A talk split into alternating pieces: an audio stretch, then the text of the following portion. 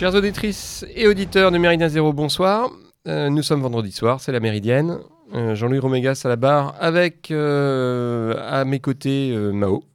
Bonjour.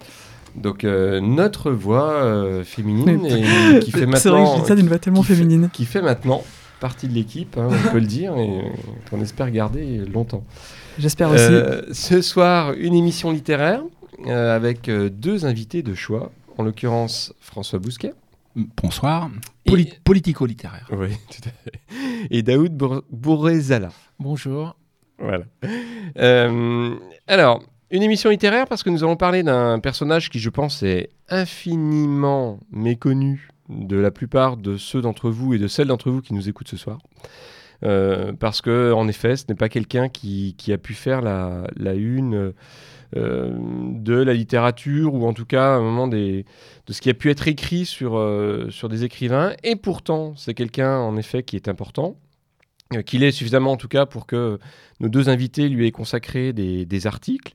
Et euh, en tout cas, dans ce qui concerne François, lui voue quand même un certain culte. Je pense qu'on crois qu'on peut le dire. ouais, ouais. Oui, oui, on peut Sinon, le dire. sinon même une vénération. Tout à fait.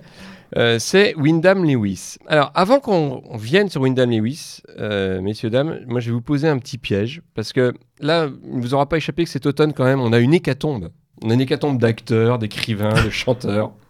Et donc, Jean Rochefort, Claude Rich, De qui tu parles Jean Dormesson, Johnny Hallyday. Allez, vous en choisissez un pour en dire ce que vous en pensez. Daoud Ben, je sais pas, vous voulez entendre de- du mal de quelqu'un Bah, ou, du, euh, du- du mal ou du bien. Je... Mais qu'est-ce que tu aurais à, à dire comme, euh, comme petite euh, nécrologie très rapide, hein, c'est- puisque c'est pas le sans- sujet de l'émission. sans, mais... sans être du tout exhaustif, euh, moi je pourrais parler de Jean Rochefort, dans lequel je vois pas un parangon de conscience politique ou d'enracinement. Voilà, il faut pas trop extrapoler, fantasmer sur les acteurs, mais euh, bon, euh, je suis pas tellement non plus le Rochefort du crabe tambour, mais un film méconnu que je trouve qui a un petit bijou.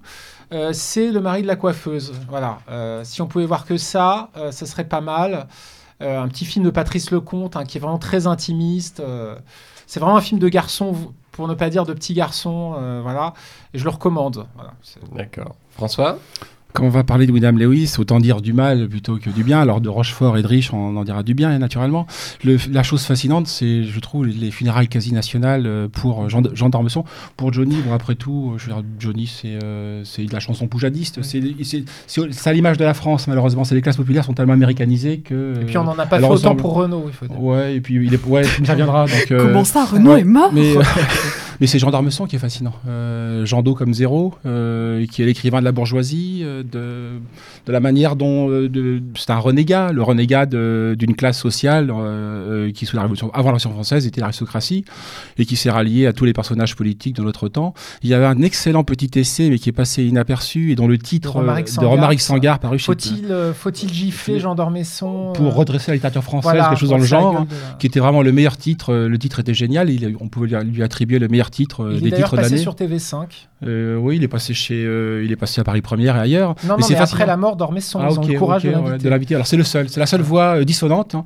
Moi, ce qui est fascinant dans notre époque, c'est euh, c'est ce ton d'unanimité euh, euh, consensuelle. hein. C'est-à-dire que la critique, la négativité euh, n'a plus sa place. Dès, lors que, dès lors que euh, on l'introduit, je me rappelle que Nab avait fait dans l'Union internationale des trucs sur, sur Coluche qui avait suscité des polémiques mammouthesques. hein. Mais en tout cas, il faisait l'idiot titré sur Coluche pour dénoncer les restos du cœur, on- on dénonçait l'escroquerie des restos du cœur. hein. Euh, ça a suscité des polémiques, mais on- en tout cas, on pouvait l'écrire. Aujourd'hui, on ne peut plus l'écrire. hein. Donc, euh, moi, c'est ça qui me fascine. Non, hein. le, le mort, le mort, Dé- euh, Déjà, ouais. Ouais, si t'as vu un problème en disant dans son Pour- spectacle que Mère Teresa euh, est une salope. Ouais, et puis pour, pour les Mongoliens. Et rappelez-vous ce que les surréalistes faisaient, enfin, euh, avec Barès. Bon, j'adore Ouais. Barès, mais en tout cas, ils, ils avaient, ils avaient enterré une seconde fois Barès et Anatole France. hein. Les situationnistes avec Euh, Chaplin aussi. ouais, donc, euh. euh, que se passe-t-il pour que euh, désormais nous nous n'ayons droit qu'à des sucreries et des mièvreries? Ouais. Euh, Brassens demandait euh, où sont enterrés les salauds. Ouais, On ouais, se demande Il n'y a plus de salauds. C'est un monde sans négativité. un monde sans négatif, ça. hein, sans extériorité. Donc, Tout à euh, fait. Et toi, Mao? Alors, euh, je prendrai Rochefort aussi. Donc, comme Daoud a déjà parlé du côté euh, cinématographique, alors même si moi je suis pas trop trop fan justement du, du mari de la coiffeuse, mais euh, je, prendrais- je parlais plus du côté humain euh, pour deux raisons. L'une était que tout en faisant partie quand même euh, de sa caste, parfois il lançait quelques pics anti-modernes euh, assez bien sentis qui, comme il avait la carte, enfin Rochefort avait la carte absolue, il pouvait se permettre de dire ça sur France Culture, sur France Inter, ça passait. Donc ça fait toujours plaisir quand même de l'entendre dire. et deuxième chose, c'est vrai qu'il avait une image de personnes proches du peuple et il disait souvent que euh, il devait toute sa popularité euh, aux, spectateurs euh, et donc il leur devait bien de passer quand, quand ils marchent dans la rue de, passer trois heures avec eux. C'est une chose vraie et que dont, je peux rendre compte puisque je connais une personne de, classe très populaire qui l'a rencontré un jour dans la rue et qui est devenue son ami, mais son ami réel et intime et de façon tout à fait vraie. Donc c'était pas une posture qu'il cultivait, c'était vraiment une une présence euh, à l'autre. Et, euh, et, justement aux classes, aux classes populaires, euh, au petit peuple français. Donc ça, c'est quelque chose d'assez estimable. pour Johnny, je dirais juste que voilà, je, on voit passer. Alors c'était très amusant ce qu'on a pu voir sur les réseaux sociaux, le côté je suis tellement seul dans ce monde qui n'apprécie pas Johnny, je ne comprends pas mon époque, qui, aime tellement Johnny. Et alors j'ai vu ça fois 4000, 4000 fois, donc tout le monde était tellement seul et, et, à, à, ne pas aimer Johnny. Donc bon, euh, finalement, merci Johnny de donner cette posture misanthrope très facile. Oui, tout à fait. Ceci dit, euh, pour le coup, euh, on peut lui reconnaître quelque chose qui était de ne pas cracher dans la soupe, puisqu'en effet, ah il avait plutôt un, certain sens, en effet, du, de, câliner ses fans et de câliner, en fait, ses, couches populaires qui, qui, lui ont permis de, mener la vie qu'il a vécue. Hein. Clairement, bon. Voilà. Très bien, bon, merci. On peut, passer on peut passer au sujet du jour. Donc, Wyndham Lewis. Alors, euh, pourquoi, pourquoi parler de lui? Pourquoi faire une émission euh, sur lui, à part le plaisir de recevoir François et Daoud pour en parler? C'est parce qu'il y a quand même une petite actualité autour du personnage, euh, à la fois par une exposition dont Daoud va pouvoir nous rendre compte puisqu'il est allé sur place la voir, c'est quand même à Manchester. Et puis par ailleurs, euh, Pierre-Guillaume de Roux qui a réédité ce qui constitue l'œuvre principale euh, de Wyndham Lewis, qui est le roman Tar, même si en l'occurrence ce n'est pas son seul ouvrage, son seul roman, c'est quand même celui qui est à lire si on lit quelque chose de lui et qui est euh, sans doute son, œuvre principale. Et donc, il y a une petite actualité, alors que c'est traduit par des articles de, de, nos invités, mais, mais pas que. Donc ça, ça vaut le coup d'en parler. Alors, la question que je pourrais poser, c'est qui connaît Wyndham Lewis quand même? Parce que, euh, j'avoue humblement, j'ignorais tout du personnage avant qu'on en discute ensemble, euh, François. Et je pense que c'est quand même très largement la, la, situation hein, de mes connaissances que connaissent nos auditeurs. Et nos oui, je, je, te rejoins amplement. Euh, c'est justement grâce à vos articles que j'ai découvert Wyndham Lewis. Donc, oui, il y a un mystère. Wyndham Lewis, il est absolument inconnu du public français, sinon francophone, alors qu'il était passionnément francophile, francophone. Il écrivait, il lisait le français, il a lu tous nos auteurs. Il a l'occasion abondamment d'en parler dans plusieurs essais qui n'ont pas été traduits. Euh, cela étant, je crois, ayant, moi j'ai découvert Wyndham Lewis à l'âge d'homme. L'âge d'homme a été le principal éditeur de Lewis euh, en France. Ils ont, il a édité Dimitrievitch deux chefs-d'œuvre. Il y a Tard hein, et La rançon de l'amour. Mais il y a derrière des dizaines de chefs-d'œuvre qui n'ont pas été traduits, en particulier Les singes de Dieu et La reine rugissante, hein, qui sont considérés par Pound et T.S. Eliot et quantité d'auteurs euh, d'auteurs anglo-saxons comme des grands livres du XXe siècle. Pour Les Singes de Dieu, qui est une, qui est une parodie euh, du groupe de Bloomsbury, on, en, on, y, on en reparlera. Euh, Pound pensait que c'était un des trois grands romans du siècle, avec l'Ulysse de Joyce et quelques autres textes. Hein. Je crois qu'il y a une incuriosité française, cela étant, pour euh, nos voisins européens. Les deux grands auteurs, me semble-t-il, majeurs de, de l'entre-deux-guerres, en tout cas de la première moitié du XXe siècle, hein, c'est Lewis, Wyndham, donc britannique, hein. et côté polonais, c'est Stanislas Ignacy Witkiewicz, qui est encore moins connu que, euh, que, que, William Lewis. Hein. Je crois euh, que notre côté franco-français nous prive hein, de la lecture d'auteurs majeurs. Et Lewis est vraiment majeur parce que c'est, je crois, pour moi, alors j'insiste, euh, vous l'avez dit, je suis un fan, un inconditionnel de Lewis, donc je, suis, je me laisse emporter par le superlatif. Hein. mais j'invite les gens qui nous écoutent à aller voir les livres de Lewis. Je crois, moi, que c'est le principal phénomène artistique du première moitié du XXe siècle, en ce sens qu'il a été aussi à l'aise dans deux registres euh, qui sont assez proches dans l'histoire de l'art, en tout cas dans l'histoire de la culture, ce qui est la peinture et la littérature, la peinture et l'écriture, disons plutôt, quoi, euh, mais qu'il y a excellé. C'est un phénomène, me semble-t-il, unique. Au XXe, il n'y a que Witkiewicz, donc en Pologne, hein, qui a une telle aisance en peinture et qui est un des artistes majeurs de l'avant-garde polonaise, qui a été une grande avant-garde, hein. photographie, théâtre, euh, qui sont des hommes universels, homo universalis, avec un encyclopédisme moi qui me fascine. hein. Et pourquoi Lewis n'a jamais été, on va en parler, euh, euh, je voudrais pas monopoliser la parole, pourquoi il n'est pas lu par les Français? Il s'est attaqué, euh, il était porté par ses instincts prédateurs, hein. il, a attaqué, il a attaqué tous ses confrères. hein, euh, euh, qui, euh, il y a une conjuration du silence euh, à partir des années 30 contre Lewis. Euh, il se réfugie pendant la guerre au Canada, euh, où il vit, dit-il, une lente agonie spirituelle pendant cinq ans, euh, parce qu'il s'est retourné contre tous les gens qu'il avait défendus. Et qui a défendu Lewis? Eh bien, c'est Bond. Le premier, c'est T.S. Eliot, euh, c'est Joyce, hein, euh, c'est quantité d'auteurs, d'auteurs majeurs. L'Angleterre, on ne sait pas en France que euh, l'Angleterre, enfin l'Angleterre, pas exactement l'Angleterre, que les, les Irlando-anglais, parce que Ouais, le, monde, le Joyce monde britannique. ouais. le monde britannique, sachant qu'il y a Joyce qui, est, qui, qui est quand même dublinois et irlandais avant tout, je veux dire, il y a trois auteurs majeurs, météoriques, sans précédent, sans antécédent, dont on n'a pas l'équivalent en France. hein. Dieu sait si j'adore Morand, euh, euh, Giono et Céline, mais je pense à, à Lorenz, hein, euh, à D.H. Lorenz. hein. Il n'y a pas d'équivalent en France. hein. L'énergie euh, sidérante de, D.H. Lorenz. hein. Il n'y a pas d'équivalent à Joyce. On pense, moi, j'en pense le plus grand mal de Joyce, mais comme disait Henry Miller, euh, techniquement, il est, il est- tout puissant. Il a une virtuosité technique dont on ne voit pas d'équivalent sur le continent. Et il y a Lewis. Lewis, alors je continue sur ma lancée, euh, que Daoud m'interrompe dès qu'il le souhaite, hein, euh, ou que l'humeur, euh, le- que l'envie lui prend. Lewis était, a été un des fondateurs du seul mouvement d'avant-garde anglais qui a été le vorticisme. Il y avait, il y avait Gauthier Bresca, donc, là encore autre nom totalement inconnu, mais qui était un immense sculpteur, mort en 1915 dans les tranchées. Il y avait Pand, hein, Pand et Lewis formaient un tandem, un attelage absolument détonnant. Ils ont publié quantité de manifestes entre 1913 et 1904 1914, et ils ont importé en Angleterre le, le futurisme euh, et le cubisme. Ils regardaient avec une sorte de dédain, et le- il avait un dédain phénoménal, Lewis, pour, euh, pour Marinetti, qui est considéré comme une sorte de voyageur de commerce. Et c'est ce que Marinetti a été beaucoup, on l'a oublié, euh, dans le cadre du futurisme, parce qu'il a porté la bonne parole futuriste à Paris, dans le Figaro et à Londres, dans quantité d'occasions. Ils ont été à la fois séduits par le futurisme, euh, par l'énergie, le dynamisme, la tension que portait le futurisme, et puis en même temps, c'était euh, quelque chose de latin, de méditerranéen pour eux, pour eux insulaires qui contrôlaient le monde entier. Et ils ont, ils, ont, ils ont essayé d'acclimater le futurisme et surtout le cubisme hein, dans, sur le climat anglais. Lewis méprisait, méprisait quantité d'êtres, il méprisait l'histoire de la peinture en Angleterre. Il regardait Turner. Il faut, je prends, je reprends pas à mon compte les dégoûts, les détest- détestations de William Lewis, hein, mais il méprisait la peinture de Turner. Il considérait que les, euh, les, les pré-raphaélites étaient, euh, étaient des peintres grotesques. Et il disait, de, on- je me répète, je ne reprends pas à son compte. hein. Et il disait de ses compatriotes qu'ils n'avaient absolument aucun intérêt pour la peinture et qu'au fond, la peinture, pour eux, c'était comme une boîte de chocolat.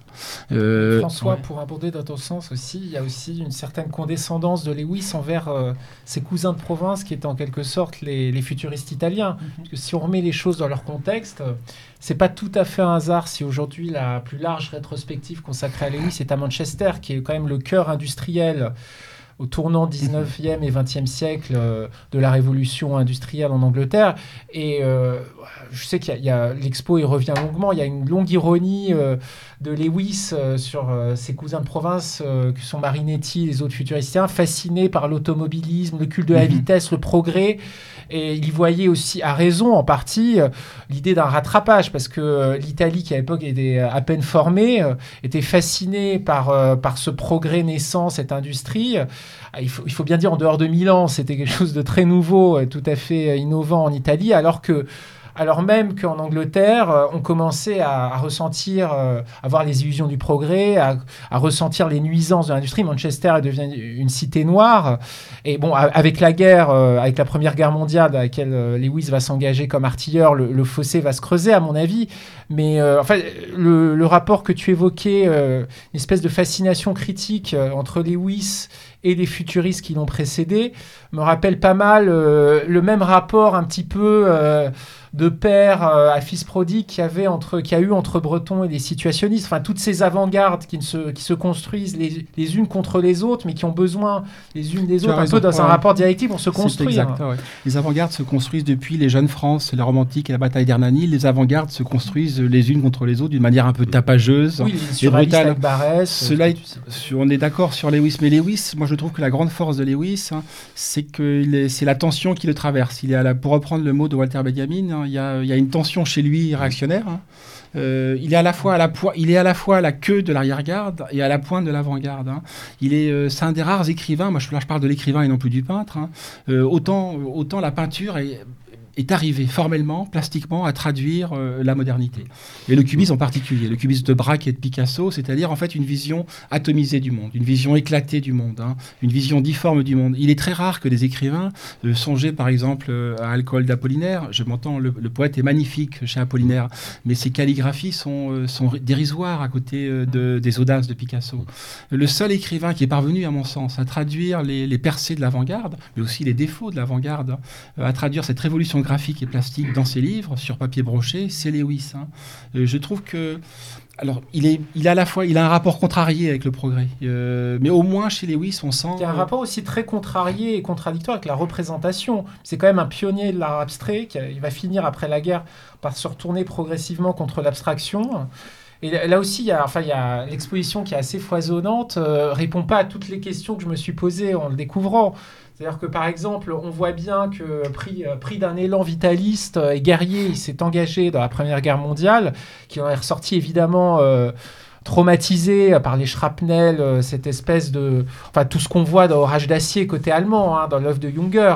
Et, en fait, l'exposition insiste beaucoup sur euh, cette empreinte euh, vraiment fondatrice de la Première Guerre mondiale dans l'œuvre picturale de, de, de Lewis, qui n'en sortira pas indemne. Le fait que notamment il va euh, de plus en plus aller vers le figuratif, euh, un certain euh, retourner vers un certain néoclassicisme en hommage à la Renaissance, qui va avoir un rapport de plus en plus critique à l'abstraction. Mais une question que je m'étais posée et que je te pose, François, je me demande pourquoi cette guerre qui a tant euh, marqué Lewis, il n'a pas essayé de, hum, comment dire, de, de, de transcender un petit peu euh, son expérience, de l'exorciser, voilà, dans, ses œuvres. Et en fait, ces œuvres romanesques que j'entends, et si on lit tard euh, The Apes of God, Les singes de Dieu, ou la rançon de l'amour, en fait, on voit qu'on est dans un milieu de lettrés où euh, il y a une peinture féroce d'ailleurs des milieux bourgeois bohèmes, et, et Lewis est l'inventeur de la formule bourgeois bohème, mais à aucun moment euh, il n'a cherché à exerciser euh, son expérience de la guerre directement. Bon, il y a la guerre d'Espagne en toile de fond de la rançon Mhm. de l'amour, mais c'est très lointain. hein. Et je me suis posé cette question, l'exposition malheureusement n'y répond pas. Euh, Il y a plusieurs questions. Le... Ouais, j'en rajouterai une, François. C'est que là, c'est vrai que depuis le, début de l'émission, et c'est normal, on parle de Lewis. Est-ce est-ce qu'il n'y aurait pas intérêt à parler de Lewis, mais au sens du pluriel, en fait? Parce que finalement, on a des périodes quand même très très différentes de sa vie. On a des Lewis. Et, euh, et Daoud le, le souligne bien, c'est vrai que de fait, la Première Guerre mondiale constitue une vraie césure. Et d'ailleurs, le Avec manifeste des- vorticiste est sorti à peine quelques semaines avant le déclenchement de la Première Guerre mondiale. Et du coup, en fait, euh, un personnage qui, qui n'a cessé, qui, qui offre une multitude de facettes qui font qu'on a, on a du mal à, aussi à le faire, euh, à en dresser un portrait qui soit euh, pas monolithique, hein, mais qui soit un vrai portrait. Avec, voilà, on, on a le personnage, tout, et là, on, on aurait plutôt une boule à facettes. euh, Mais c'est ce qu'il était. Lewis. Parce qu'en réalité, il était fâché avec le. Il a été fâché dans un premier temps avec le... la figuration, mais il faisait déjà des portraits avec des lignes très nettes. Hein. Euh, les portraits dès les années 1913-1914, ce sont des portraits de la fin au fond chez Lewis. Ouais, il est traversé par des contradictions phénoménales qui sont les contradictions de la modernité euh, chez Lewis. hein. Euh, il s'est contredit d'un livre à l'autre. euh, il a épousé les points de vue contradictoires et contrastés. C'était un homme de droite, sinon d'extrême droite, mais il, a surtout fasciné la gauche et l'extrême gauche américaine. hein. On a voulu voir en lui le seul théoricien de droite de l'école de Francfort, ce qu'il a à certains égards, euh, sauf, qu'il est, sauf que l'école de Francfort n'arrivait pas à gérer la question de la, néga- la négativité. Lewis la, gère euh, très bien. Il était en guerre contre le monde, le monde entier, Lewis. Il est, moi, fondamentalement, comme je le vois, euh, comme un être qui, euh, qui est poussé et porté par des instincts de prédation euh, irrépressibles chez lui. Il, était, il, il avait une relation d'hostilité avec le reste du monde. hein. Euh, de la seule, c'était la seule manière dont il envisageait les rapports humains. C'est- Une de ses revues s'appelait euh, L'ennemi, donc The Enemy. Une autre s'appelle Blast, Blast. donc l'explosion, l'effet de souffle. hein. Euh, D'ailleurs, il a, il, il a auguré quelque chose qui deviendra une tradition, surtout chez les situationnistes, c'est-à-dire de faire des listes euh, plus et moins Blast and Bombing, c'est-à-dire euh, euh, il faut lire tel auteur, Joyce, euh, parfois euh, Bergson euh, Mhm.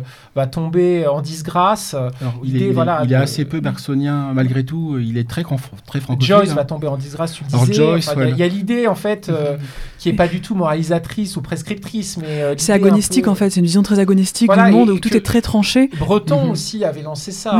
Oui. euh, euh, ouais. C'est vrai que, enfin, vous parliez de, de la négativité, c'est vrai que c'est, donc, euh, ces titres-là, il y a aussi euh, The Egoist, où, euh, où, il, où il le publie, et c'est vrai que c'est quelque chose qui, qui, qui- qui parcourt bah, à- à la fois ses- ses- son, son œuvre picturale très très tranchée, très agonistique, là on voit vraiment, euh, voilà, Polemos Pater Panton, Mhm. alors là on y est en plein, euh, donc le, le- le combat perd de toute chose, Euh, et aussi envers lui-même, en fait, ça qui est que, dans, dans toutes ses facettes, ce qui est intéressant, c'est qu'il il, il s'oppose au monde entier, il s'oppose à lui-même, il, il est, le à la premier. fin, à la fin, oui. Alors, Oui. Alors, Le- sans, faire de psychanalyse de comptoir, je pense qu'il faudrait quand même revenir aux racines familiales et à son histoire, parce que il a très tôt forgé sa propre légende. Il faut savoir que c'est le fils euh, d'un vétéran de la guerre de sécession. Il est né en 1882. Euh, son père a fait la guerre de sécession euh, côté euh, fédéré, me semble-t-il. Je crois que son père était diplômé de West Point, mais là aussi, son père aurait pu largement être dans le camp sudiste. Ça s'est joué sur un tas de hasards, de fidélité familiale. Enfin, euh, les, étaient idéologiquement beaucoup moins tranchés qu'on veut bien l'admettre euh, a posteriori. Et euh, il a une histoire très complexe avec le père. Euh, il s'invente une naissance un peu légendaire dans un yacht au large de la Nouvelle-Écosse parce que ça fait bien. Il s'appelle de son vrai nom Percy Wyndham Lewis, mais il n'assume pas son premier prénom qui va finalement euh, refourguer un- au personnage principal euh, de la rançon de l'amour, qui est une sorte de communiste trahi par, euh, par euh, les républicains espagnols et tous ces, tous ces communistes combinards et ces artistes ratés, ces faussaires, enfin on y reviendra. Et, euh, et son père va être un marivolage. Euh, contre, je pense que c'est une figure négative hein, contre laquelle il va se construire, tu le Mhm. confirmeras. Euh, son père abandonne sa mère assez tôt. euh, il se retrouve, alors que son père était assez aisé, il se retrouve rapatrié en Angleterre une petite dizaine d'années où il vit sinon dans la misère, du moins dans des conditions assez difficiles avec sa mère à Londres, avant d'intégrer une, une école d'art, puisqu'il est, il est suprêmement doué pour le dessin, évidemment. Et là aussi, sans jouer les lacans de comptoir, euh, c'est assez fascinant de voir comment il y a une espèce de rapport de rivalité mimétique euh, avec le père. Tout ça est inconscient, puisque lui-même va être à la fois euh, certes un, un mari amoureux de sa femme, un peu à la Morand, et en même temps il va la cocufier abondamment. Euh, ce qui va lui apporter notamment bon, euh, un certain nombre de maladies vénériennes euh, et il va lui avoir une fin de vie assez pathétique euh, d'un point de vue physiologique, on y reviendra. Mais, mais là aussi, dans la négativité que tu, tu exposais, je pense que le rapport au père est assez central. Non, il est central et c'est un non-dit dans l'œuvre. hein. Moi, je trouve que c'est une psychose terrible, Lewis, mais qui fonde son génie, cette psychose, c'est la paranoïa. Donc, il s'est enfermé dans un système de défense obsidonia- obsidi- obsidional, pardon. L'homme assiégé, euh, L'ennemi. euh, ce qu'il était à l'égard du reste du monde, et le paranoïaque, il est à la fois réellement persécuté, authentiquement persécuté, mais très rapidement, il devient le- son propre, il devient un persécuteur, et surtout à la fin, c'est ce que vous évoquiez, son propre persécuteur. Le bourreau de lui-même. Le bourreau de lui-même. Du reste, il y a un livre qui est significativement intitulé de Lewis, autobiographie qui a été traduite, une des rares. hein. Euh, en tout cas, un chapitre de sa vie, euh, self-condemn, condamné par lui-même. Et à la fin, il s'est condamné lui-même, bien sûr, en se retranchant dans une position fortifiée, euh, d'où euh, d'où il avait une relation euh, conflictuelle et surtout hostile à l'égard du reste du monde. hein. Mais simplement, ça correspondait à, son, à sa nature de prédateur. Alors, euh, certes, sur euh, les portraits, les autoportraits, il apparaît euh, comme un, un snob, wild- un snob pardon, waldien. Et en fait, il est à mi-chemin du snobisme et de la barbarie, de la sauvagerie, du primitivisme. hein. Et la figure à laquelle on peut le comparer dans les avant-gardes, c'est euh, c'est l'acéphale, c'est Georges Bataille, c'est plutôt ce genre d'univers plutôt que. François, plutôt- d'ailleurs, un exemple qui va dans ton Ouais. sens, c'est son portrait de T.S. Eliot, qui à l'époque a été largement rejeté par l'académisme son temps. Euh, euh, L'académie, d'ailleurs, il a pu s'en glorifier. Et à la fin de sa vie, où euh, il a connu une certaine rédemption, en tout cas aux yeux de la critique après-guerre, il était déliquescent, mais notamment grâce à un de ses disciples, je crois, qui a fini comme son exécuteur testamentaire, qui était aussi un portraitiste. Où euh, il a eu droit à une euh, très grande rétrospective de son vivant à la tête galerie à Londres. J'ai l'impression qu'aussi, euh, quand tu es dans une mentalité obsidionale, de la figure du réprouvé, il ne peut pas se satisfaire et s'accommoder de la reconnaissance de ses pairs. Là encore, il a besoin de l'adversité pour se nourrir. Il a besoin de l'échec hein, pour se conforter dans son système d'échec très précisément. Et il est dans le déni en ce sens que tu évoquais la psychologie, elle est centrale chez lui. Et en même temps, il y a le, le grand déni de l'œuvre de William Lewis, c'est le déni de la psychologie. Il n'y a absolument aucune psychologie dans ses livres. Il il y a un refus systématique de la psychologie. Pour la psychologie, c'est un sentimentalisme petit bourgeois. Il voulait que personnages Marx, soient hein. entièrement extérieurs, qu'il n'y ait aucune Il intériorité. n'y a que de l'extériorité chez lui. Du reste, il y a euh, dans sa, sa longue charge contre euh, Joyce, et c'est le temps et l'homme occidental. En fait, c'est une charge contre le temps. Et c'est la personne qui déteste le plus sur le plan philosophique, c'est Bergson. Dieu sait s'il aime la France, Sorel, Proudhon, euh, Rousseau et d'autres. Rousseau est Genevois, certes, mais plutôt associé à la, à la nébuleuse française de chez lui. Il y a une fuite, euh, il y a une récusation du temps, parce que le temps est associé à des processus de déliquescence qui vont l'affecter. Et il se réfugie dans euh, la physiologie, sinon même dans l'éthologie. Euh, dans le papier que j'ai pu lui consacrer dans Éléments, je, moi je regrettais que Conrad Lorenz ne l'ait pas consacré un chapitre dans de l'agression. Parce que s'il y a un animal prédateur, en réalité, euh, c'est c'est Lewis. Et simplement pour concevoir cette, cette puissance de prédation chez Lewis, donc bref, ce, qu'on pourrait appeler littéralement parlant le génie satirique, hein, je ne vois pas là non plus, je suis dans les superlatifs, d'équivalent, parce qu'on songe à Courteline, on songe à Gogol, hein, on songe à ce type d'auteur. Mais chez Lewis, il y a euh, le, la maxillaire, la pression, la, la pression euh, de la maxillaire qui s'exerce sur ses proies est, est terrible, puisqu'il les déchiquette. hein. Et il s'est réfugié. simplement, c'est pour insister sur cette dimension éthologique hein, chez, euh, chez Lewis. hein. C'est l'éthologie qui commande toutes ses œuvres. hein.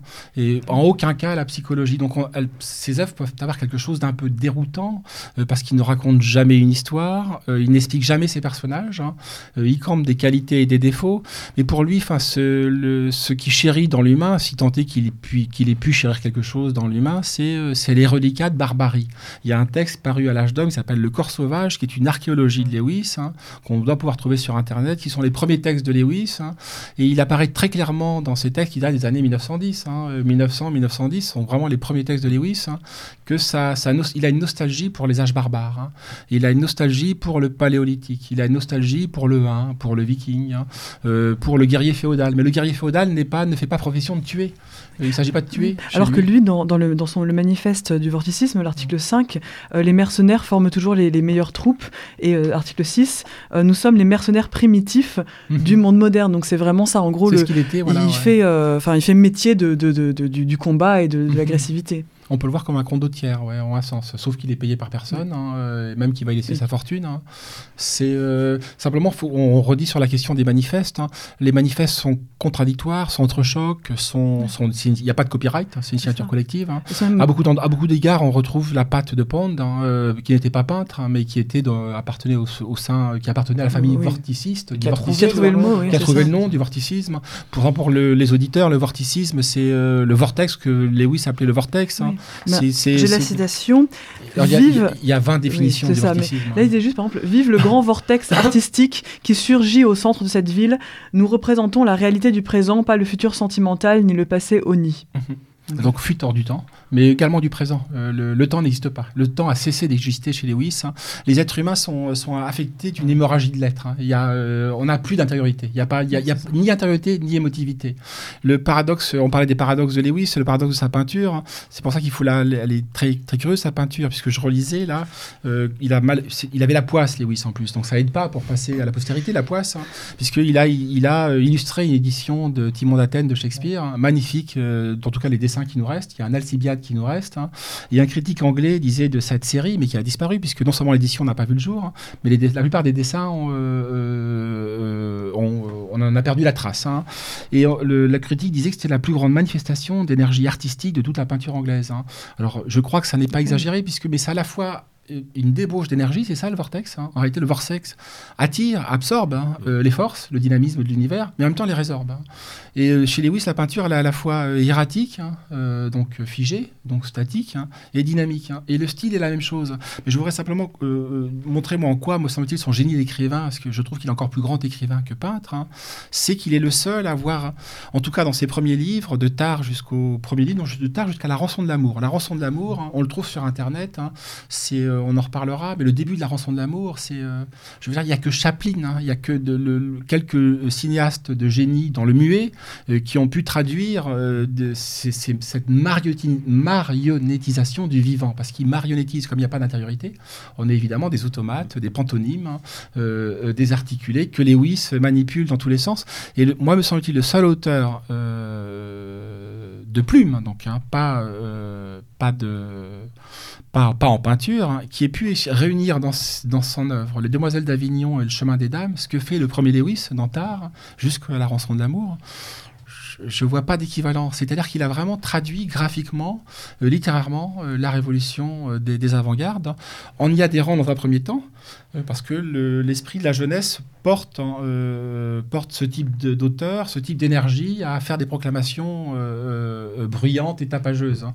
Et vous en citiez une, des manifestes, euh, il y a une exposition, il n'y en a plus eu depuis en France, en 82 à Beaubourg, qui avait republié les manifestes vorticistes. Il y en a des dizaines, hein. ça part dans tous les sens, euh, il y a tout et son contraire. Et, Et- on sent que Pond et, euh, et Lewis, qui ont été les principaux rédacteurs, se sont énormément amusés à les écrire. hein. Oui, d'ailleurs, Mais il ça le relève- ça- revendique. Mais c'est les enfantillages du, simplement, c'est les enfantillages du surréalisme. hein. c'est un mélange de surréalisme, de situationnisme et de, on- de dadaïsme. Parce qu'il y a, c'est presque le, le- le mec, le type qui est le plus proche de ça, c'est, c'est Zara, c'est Zara et les dadaïstes. hein. C'est Vraiment, c'est délirant. Et, Il euh, revendique de prendre une euh, mince, un parti puis l'autre. Il revendique euh, le l'autre, l'oxymore. Il revendique euh, tout, tout ça justement Ouais. le fait de, de faire. Et ça, re- que- ça ressemble au personnage qu'il était tout au long, de, parce qu'il y a un continuum chez Lewis par-delà ses contradictions, c'est que je, je- si- c'est une dynamique, une tension dialectique, en effet. Il était plutôt libéral comme personnage. Mais il était fasciné par Sorel, fasciné par Nietzsche, fasciné par Proudhon, fasciné par Mussolini. Beaucoup moins par Hitler, sur lequel il a écrit deux livres, mais sur lequel il y a une profonde méprise, parce qu'il prenait Hitler pour un pacifiste. Hein. on y reviendra.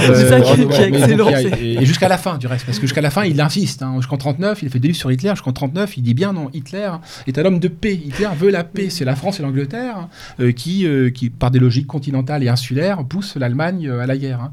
Euh, mais simplement, il est traversé par cette. euh, quand je dis il est libéral, c'est que son comportement anglais le porte plutôt vers le libéralisme. Mais il est fasciné par les figures de l'autorité. Euh, il est fasciné par Mussolini. Pour autant, il ne dira pas de Mussolini comme pouvait le dire son, ami Pand. hein. Euh, euh, mais Pand appelait Mussolini the boss. hein. Il ne traverserait jamais l'esprit de Lewis de dire de Mussolini c'est le boss. hein. Mais en même temps, il est fasciné par les figures de l'autorité. Donc il est toujours dans cette tension qui est quelque chose de déroutant, mais qui, lui permet d'embrasser, d'englober l'essentiel de la réalité.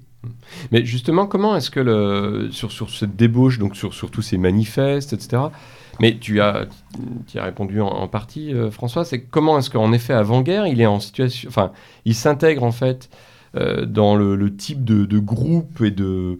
On va dire de, société que représente le, le euh, Group, donc ce groupe dont, Virginia Woolf est la, principale figure, qui en effet ne lui correspond absolument ne lui pas. correspond ouais. absolument pas. Il euh. fait que le traverser. hein. Ouais. Il, fait, il ne fait que les croiser. euh, ni euh, les plus grands artistes euh, irlando-anglais ont méprisé le, à, à tort. À mon, enfin, il, il y a des raisons objectives à mépriser le groupe de Bloomsbury, qui était en effet un groupe qui était agrégé autour de Virginia Woolf et de son mari Leonard Woolf, qui était l'éditeur.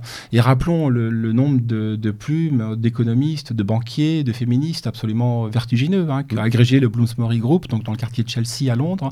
Il y avait John Maynard Keynes. Oui, hein. Euh, en fait, il y avait tous les invertis, euh, euh, toutes les lesbiennes et tous les homosexuels de Londres. C'est-à-dire quantité, quantité, une quantité assez importante de, d'intellectuels. hein.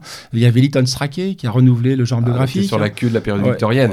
Voilà, et puis euh, c'était la fin. Quand tu dis sur la Ouais. queue. euh, Euh, ouais. Ouais, ouais. Mais elle était un peu molle pour ce qui concerne les Ah, garçons, puisque Corridon, Corridon se faisait gifler, euh, gifler copieusement par les suffragettes. hein. Et en réalité, c'est toutes les ambiguïtés que Lewis va dénoncer, euh, à tort, parce que je considère que Virgi- Virginia Woolf, hein, je suis, Dieu sait si je suis Lewisien, et Dieu sait si Lewis méprisait euh, surabondamment la malheureuse Virginia. Mais Virginia a quand même signé quelques grands romans. Elle était, chez elle, la, la femme était plus grande que la féministe. hein. Euh, Mrs. Dalloway est un chef-d'œuvre. Elle a vengé, elle a vengé les femmes, elle a vengé Emma Bovary dans Mrs. Dalloway, qui est un livre impressionniste, prodigieux, moi je trouve, sur le- ce qu'est la nature de la femme, hein, me semble-t-il. hein. Pour autant, annexement, il y avait tous les délires lesbiens de, euh, et surtout féministes de, de Virginia Woolf. Et Lewis a méprisé, mais à- Il faut lire Lewis. C'est comme si, euh, c'est imaginez la Luftwaffe qui, euh, qui envoie des V2 sur le quartier de Bloomsbury. C'est ça, euh, la puissance balistique de Lewis est phénoménale. Mm. C'est Cette, donc cette capacité des maxillaires euh, à, à broyer l'ennemi. Et il, les a broyés, les malheureux, à un point. Les... François, apparemment aussi, euh, la guerre, euh, vraiment qu'il a vécu intimement jusqu'à vraiment euh, devenir artiste d'État. hein. Donc euh, son engagement n'était pas seulement euh, des incantations euh, vorticistes, mais apparemment ça a laissé aussi euh, vraiment beaucoup de rancœur et de ressentiment, parce que pendant que tout ce petit monde bourgeois faisait carrière, était là, abondamment planqué à Bloomsbury, lui vraiment est allé au a voulu front. faire la guerre. On n'a pas compris qu'il puisse partir à la guerre. Oui, mais et lui, et lui a, a très mal vécu. On le comprend, le fait que, que lui est terminé ruiné de, de cette guerre et, et que eux fassent carrière pendant ce temps. Donc il y a à la fois il y a la brouille personnelle avec des gens comme Roger Fried, Roger Fry, euh, le, le ressentiment vers les planqués, et puis ça, ça va se ressentir dans son œuvre ou dans la rançon de l'amour, dans un autre contexte qui est celui de la guerre d'Espagne, où euh, en creux on voit qu'il il épingle beaucoup le camp, le camp républicain sans jamais soutenir le camp nationaliste explicitement, mais bon en creux il y a ça. Il y a une expression euh, assez savoureuse qui est le communisme mental, Mhm. où il brocarde à la fois ces espèces d'artistes plus ou moins déclassés, bourgeois, leur, hypocrisie, euh, les, les rapports de classe en fait, l'exploitation du communiste par le communiste, hein, qui est l'homme par l'homme. Très tôt, il l'a compris. Et en même temps, il n'y a jamais cette espèce de, comment dire, d'idéalisation du petit peuple. euh, Ah oui, euh, la commande des Sunsi pour le plus grand nombre. Il n'y a jamais ce- cette naïveté-là, cette ingénuité-là, euh, un peu à la manière d'un Céline dans un tout autre univers. euh, il se laisse jamais aller à cette faiblesse. Non, en aucun cas. je suis pas. Je, je suis, je me répète, mais je suis pas convaincu qu'il ait été sensible au groupe de Bloomsbury parce qu'en fait, il le dénonce déjà dans Tar. hein. Oui, Et absolument. dans l'écriture de Tar, elle est antérieure à la guerre en réalité, même si ça paraît, Oui. euh, ça paraît Oui. après la guerre. C'est déjà le, il esquisse le- dans un foyer de la bourgeoisie bohème hein, euh, de toute sa puissance de mépris. euh, il va la concentrer sur le groupe de Bloomsbury. C'est euh, le- Lewis. Comment comment qualifier Lewis pour répondre à, à tes questions? Bon, on pourrait dire aussi que lui qui a beaucoup lu la littérature russe, on pourrait dire que c'est un homme en trop, puisqu'il disait même que dans les Mhm. années 20, il lisait, il lisait Tolstoï et Dostoïevski avec l'oserie des lilas. Et il y a des personnages d'immigrés euh, allemands et russes qui sont euh, dépeints assez cruellement d'ailleurs dans Tar, c'est assez amusant. Ouais, mais simplement, euh, ça n'était pas un homme d'extrême droite, de fait, Lewis. hein. Mais c'est le mot d'Audiard. C'est la gauche l'a rendu de droite, en fait. La gauche l'a rendu d'extrême droite. Il n'arrivait pas à croire à la figure de l'intellectuel. hein. En fait, ce qu'il décrit dans le groupe de Bloomsbury, c'est le passage de la, de, du fa- Engagé. du- ouais, du- de la Fabian Society, donc de- du fabianisme, hein, donc qui est l'ar- l'archéologie, l'ancêtre du travaillisme. hein. Et il montre très bien en quoi le travaillisme, en réalité, est une idée, une émanation des, des bourgeois patriciens et des patriciens anglais, donc des fils de famille. Ce qui était Virginia Woolf, c'était la fille d'un critique. Alors certes, elle a été violée par son grand frère quand elle était adolescente. Ça l'a traumatisée durablement et ça l'a conduit au suicide. Pour autant, elle est née avec une cuillère en or dans la bouche. hein. Euh, et il n'arrivait pas à croire, il n'arrivait pas à prendre au sérieux l'engagement euh, des travaillistes auprès. euh, il il n'arrivait pas à croire à la figure du communiste. hein. Pour lui, la- le communisme était forcément un imposteur. C'était un faux. Le grand, le, le génie de Lewis, un génie de la démys- démystification. Et il n'arrivait pas à prendre, à croire sincèrement que ces gens-là aient pu s'engager pour une cause contre leurs intérêts de classe. hein. Il est toujours, il est toujours, c'est un homme seul dans un livre qui n'a pas été traduit de Lewis, autre chef-d'œuvre, qui a été traduit mais qui n'est pas encore paru, le The Snooty Baronet, autoportrait, donc le baron de la morgue, le baronnet de la morgue. hein. À la fois donc apparaît chez Lewis la morgue, Mhm. donc la morgue du snob, hein, et mais c'est pas un baron, c'est un baronnet. Euh, donc un mécanisme de dépréciation et Oui. toujours ce va-et-vient. Dans Tar, les deux personnages centraux de Tar, hein, c'est Tar l'anglais, le Mhm. peintre anglais, et Kressler le- l'allemand, le L'allemand. Bosch, le prussien. Mais le prussien, en fait, c'est Lewis, hein, parce qu'il est aussi prussien, euh, il il est fasciné chez le- par le prussien par son énergie suicidaire. hein. Donc il était, euh, dont il était lui-même le véhicule. hein. Donc on retombe sur les contradictions de Lewis. hein. Où voulais-je en venir hein? Oui, sur la dénonciation, oui, la- sur la dénonciation du de, faux. de l'engagement Ouais. et aussi de ce que ça, ça comporte d'hypocrisie, de faux semblants. Euh, L'ironie de l'histoire, c'est que lui qui a écrit, si tu veux, un, un éloge un peu naïf d'Hitler comme pacifiste, mais je vais pas m'étendre là-dessus tout de suite, c'est que la rançon de l'amour a été abondamment louangée par la critique trotskiste, qui à l'époque était en guerre ouverte avec les staliniens et euh, leurs bases œuvres en Espagne, hein, puisqu'ils ont quand même détruit euh, et les anarchistes et les trotskistes, et que à la fin de euh, l'édition, en tout cas de l'âge d'homme, y a, on peut voir une critique dithyrambique de la rançon de l'amour par une jeune critique trotskiste de l'époque qui montre bien l'honnêteté euh, l'honnêteté de, Lewis, en tout cas dans la manière dont il a dépeint euh, Percy, qui loin d'être un, saint, le principal protagoniste de ce roman auquel on peut identifier une partie du moins euh, de la personnalité de Lewis, eh bien c'est une sorte de communiste orthodoxe du moins qui essaye de rester vaguement fidèle à ses convictions et sans tout en tout en ayant certaines sorties qu'on pourrait assimiler aux fascistes, hein, parce que les communistes orthodoxes du roman euh, diabolise son discours euh, anti-lutte des classes. Il a compris que la lutte des classes, telle que professait les stalinistes, était une supercherie qui était destinée à asseoir leur autorité, leur mainmise. Euh, la dictature du prolétariat, toutes ces, mythologies, voilà, il les, il les a battues en brèche. Puis c'était pour rebondir sur la lutte des classes. Et, puis Lewis ne connaissait que la société littéraire anglaise et londonienne, hein, ou berlinoise, ou mm. parisienne, ou new-yorkaise. Hein. Il connaissait pas le peuple. En effet, il avait un mépris euh, flaubertien pour le peuple. Au fond, l'auteur dont il est le plus proche en France, euh, à beaucoup d'égards, c'est Flaubert. Hein. C'est euh, un mépris vertigineux, à la fois pour le bourgeois, mais aussi pour le populaire et le déclassé. En fait, son, son mépris touche l'univers entier. Il n'y a absolument rien qui n'échappe. Lui-même, tout, le peuple, les bourgeois, enfin voilà, c'est, il déteste. C'est, un être au monde pour, pour la haine. Alors je parlais du, c'est exactement ça. Euh, au fait, c'est l'unique. Hein. L'unique Stirnerien, euh, l'unique et sa propriété Stirner, l'unique c'est Lewis. Hein. Simplement, évidemment, à la fin, il retourne euh, sa détestation contre lui. Donc le persécuteur devient son propre, le persécuté devient son propre persécuteur. Hein. Pour autant, dans Le Baron de la Morgue, il, se compare lui à Moby Dick. Au fond, lui est Moby Dick. L'équipage, c'est la foule. C'est le señorito satisfait de la révolte des masses. C'est les masses. On retrouve la paranoïa, du coup. La figure de la paranoïa, euh, de, sinon, en effet, que c'est l'humanité. Dans le papier d'éléments, on l'a intitulé L'ennemi du genre humain. Euh, c'est pas pour citer, ah, c'est aussi pour citer éléments, euh, mais c'est, ça résume assez bien le. le, paradoxalement aussi, son pacifisme et pas seulement issu d'une blessure personnelle, mais euh, la guerre aussi dans ses œuvres picturales, c'est aussi la guerre qui broie l'individualité. C'est la, technique euh, complètement déchaînée, euh, voilà, telle que l'a, décrit Junger, qui va la foule aidée par la technique qui va broyer l'individu dans sa chair, vraiment. Et ça, ça, se ressent vraiment dans cette toiles. C'est dommage qu'on, ait seulement le son et pas l'image, mais une de ses plus fameuses toiles, Battery Shelled, une batterie bombardée, on sent bien ces, formes géométriques euh, héritières du cubisme, euh, voilà, euh, cette oppression sur, sur les corps, etc. Oui, parce que du coup, on en revient à, ta question de tout à l'heure, Daoud. En effet, le, poids de la guerre, le rôle de la guerre dans l'itinéraire de, Lewis, on n'est pas réellement sur une, sur une, on n'est pas sur une adhésion à la guerre, même si avant-guerre il la souhaite. Enfin, c'est quelque chose qui est plutôt, euh, qui est plutôt vu sous, sous un angle positif par, euh, par Lewis et ses, camarades. Sa relation au monde euh, est continuellement dans l'hostilité. Donc mm. avant, pendant et après la guerre. Donc la, guerre remplit en partie ce rôle, mais, mais en effet, il est blessé. Comme l'a dit Daoud, on est quand même frustré de la mm. relation de Lewis à la guerre, puisque en dehors des mémoires de feu et de sang, dans sauf erreur, et encore, ça couvre une période qui excède très largement la guerre, puisque c'est la, mobilisation, l'engagement, la guerre, et puis ça couvre, je crois, jusqu'en 1930, soit 300 pages. Hein. Mm. C'est à peu près tout ce que Lewis consacre au phénomène de la guerre. Hein. Alors, le phénomène de la guerre a des répercussions euh, sur sa manière, dans la manière dont il perçoit l'hitlérisme, hein, puisqu'il perçoit Hitler comme un, parangon de, un parangon de la paix et du pacifisme. Hein.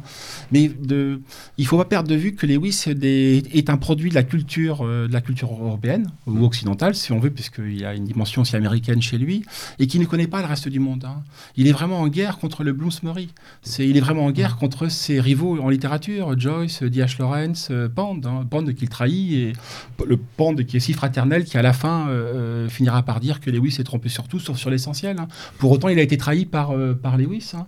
Il est vraiment en guerre contre les siens. Il ne connaît que les siens. Il ne connaît que la littérature et que la peinture. Il ne connaît rien d'autre. Lewis, hein. on pourrait citer Pond. Enfin là, j'ai un très beau fragment que m'a transmis Pierre-Guillaume Deroux qui a réédité tard d'ailleurs, euh, au sujet de la guerre, il faut bien le dire, c'est pas tout à fait un hasard, voire pas du tout, si la grande rétrospective Lewis, qui court jusqu'au 31 décembre, est au musée militaire impérial de Manchester, parce qu'ils ont bien reconnu la centralité de la guerre dans son œuvre. Dans la peinture, oui.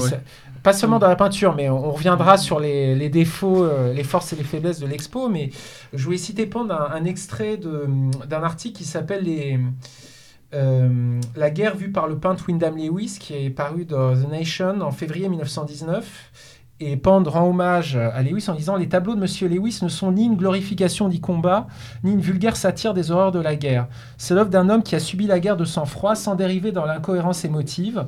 Il a réussi à donner à sa composition tant d'intérêt formel que je considère son travail actuel comme un pas en avant et non comme une régression. Euh, voilà.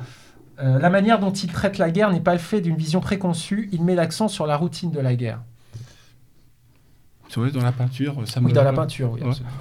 C'est le grand Ouais. absent, c'est ce qu'on disait, c'est la, la grande muette de, Alors, de je vois- ces livres. Alors malheureusement, j'ai pas vu euh, l'exposition. Je connais un petit peu par internet euh, les tableaux, mais je connais qu'une toute petite partie de, de l'ensemble pictural de Lewis. hein. Et en effet, sur la guerre, la guerre apparaît plus, me semble dans la peinture que dans l'œuvre, dans l'œuvre euh, littéraire. hein. Moi, je suis moins frappé par le- le- l'impact de, de 14-18 Mm. sur, euh, sur Lewis, sinon l'engagement pacifiste. hein. Et dans son rapport à la représentation aussi, c'est l'expo insiste beaucoup là-dessus. Mais je pense qu'on se, on se, mé- on se méprend à croire que Lewis a renoncé à l'abstraction. Euh, il n'a il a pas pu renoncer à l'abstraction qu'il avait renoncé à la figuration. Euh, Lewis est toujours dans ce, dans ce, dans ce, dans ce mouvement de bascule d'équilibre. hein. Et euh, je le redis, mais il y a plein de, il y a quantité de portraits prodigieux en 1913-1914 de Lewis. Des portraits donc à l'époque où il se réclame d'un cubofuturisme. hein. Ce qu'il euh, appelle il y a- le il y a- vertice. Il y, a des fragments, alors euh, des, des citations Lewis que l'expo met en avant, euh, postérieures à la guerre évidemment, où il explique, euh, et là, là, en ça il est pré-situationniste, que après la guerre on ne peut plus penser le rapport au temps de la même façon Mhm. et le rapport au réel et à sa représentation que euh, voilà il faut se hâter. Euh, il préfigure en ça aussi la révolution de la vie quotidienne et il avait aussi eu l'intuition géniale que l'architecture devait désormais euh, instiller une révolution dans la vie des gens au quotidien. Et il explique bien que on n'est plus dans la même temporalité, qu'il y a une accélération du temps. Euh, et, et en ça aussi, il, il radicalise son opposition aux futuristes. Et il explique bien aussi que voilà, on peut plus être dans la- l'ingénuité, euh, il a- abstraction. mais que- tu as raison, hein. mais il l'était pas en 1913 non plus, puisque leur- il a, ils avaient créé avec Pand un mouvement qui s'appelait le futilisme, hein, Mhm. qui était un pastiche en fait de- du futurisme, hein, le- donc du futurisme au futilisme, qui s'appelait, tu l'as, tu l'as rappelé tout à l'heure, l'automobilisme. Donc dès 1913, il a déjà, il, il a pas une vision angélique de, de, de la révolution industrielle en Oui, cours, de sûr. la mécanisation. À l'époque déjà, et de l'accélération. oui. Et en effet, il y a des. C'est pour ça qu'on en a fait un penseur de droit de l'école de Francfort, parce que tu as raison. Il y a, euh, il y a chez lui presque une théorie de l'accélération euh, que ne récuserait ni Virilio euh, ni Helmut Rosa, les théoriciens contemporains de l'accélération. Il y a ça chez lui, euh, mais je suis pas sûr que la guerre était les, les à ce point métamorphosée, puisqu'il por- je me répète, il portait la guerre en lui. Il portait ce feu de la guerre en lui. C'était l'animal le plus magnifique de cette ménagerie artistique et culturelle de la société londonienne, et, et ce dès le départ. Euh, Daoud, quels ont été les, les choix à, à Manchester au niveau de la, au niveau de l'exposition? Est-ce qu'il y, a- il y a des choix euh, particuliers Alors, ou, Oui, euh, alors le premier choix est évident, puisque euh, le grand peintre et écrivain Lewis, euh, pour des raisons pratiques évidentes, il faut bien avouer que, que le peintre escamote largement l'écrivain dans l'exposition, et c'est normal. Bon, il y a plus En de même temps, on va 160 pas- on va- œuvres représentées. On va pas exposer un écrivain, enfin ils vont pas Voilà, exposer donc, des, des euh, pages, voilà, euh, c'est- enfin, c'est pas intéressant. ils exposent malgré tout les premières éditions de Blast euh, Ouais. en rose, euh, ses premières impressions. Pour mais le côté graphique, c'est- oui, plus c'est que pour le côté plus littéraire. photogénique et gra- Ouais. graphique de montrer des toiles, notamment des Mais oui. portraits. c'est logique. Et donc, euh, alors, pour, pour revenir sur l'exposition, je dirais que c'est, euh, pour paraphraser un, fameux, un fameux politique qui, euh, qui a aussi droit à une exposition en ce moment, Place du Colonel Fabien, que le bilan est globalement positif. Puisque ça permet quand même d'introduire Lewis à un très large public et sans, euh, sans on va dire, la dose de moraline que, euh, que en France on aurait introduit. Je pense si tant est qu'on ait eu le courage euh, de rendre hommage à un artiste aussi controversé. Donc les choix, les choix, je l'ai dit, c'est de montrer la centralité, alors peut-être excessivement, me dirait François, de la guerre dans le parcours et l'œuvre de Lewis. Euh, c'est aussi d'assumer tout à fait sa part d'ombre, comme dirait l'autre, euh, avec euh, comme tâche l'essai qu'il a consacré à Hitler, l'essai pacifiste de 1930-1931, sans réduire sa pensée politique à cela, de montrer ses contradictions. Et puis, il faut bien le dire aussi, bon, l'exposition évite pas tout à fait les écueils euh, des expositions contemporaines avec un peu de vidéo, mais euh, euh, moi qui, me fatigue très vite des musées contemporains, là je me suis surpris à rester plus de deux heures sans me lasser, et pas seulement par devoir professionnel. Et donc, il y y, a- beaucoup de simèses avec des portraits, les premières peintures vorticistes, les manifestes, je l'ai dit, l'édition Rose de Blast. Il y a énormément de légendes sur la vie et l'œuvre de Lewis. Il y a même un, portrait, euh, en tout cas une, vidéo qui, est, qui doit être stockée par l'équivalent britannique de l'INA, où on voit Lewis après-guerre qui, qui brocarde l'Académie de son temps parce que le portrait de T.S. Eliot avait été refusé. Donc voilà, il, a, il a des mots pas très gentils pour les académiciens. Et puis, euh, je vous l'ai dit, euh, comme l'écrivain et le romancier est largement escamoté pour des raisons esthétiques évidentes, il y a une session de rattrapage, j'en parle dans mon papier de causeur, qui est une vidéo euh, qui vaut ce qu'elle vaut, d'une demi-heure, je dirais, où là, vous avez un carteron d'universitaire et aussi le gérant de la fondation Lewis qui disserte sur la vie et l'œuvre de Lewis en revenant sur la figure du réprouvé. Voilà, pourquoi on le réduit à son son tropisme fasciste de l'entre-deux-guerres. Voilà. Et là, c'est assez intéressant.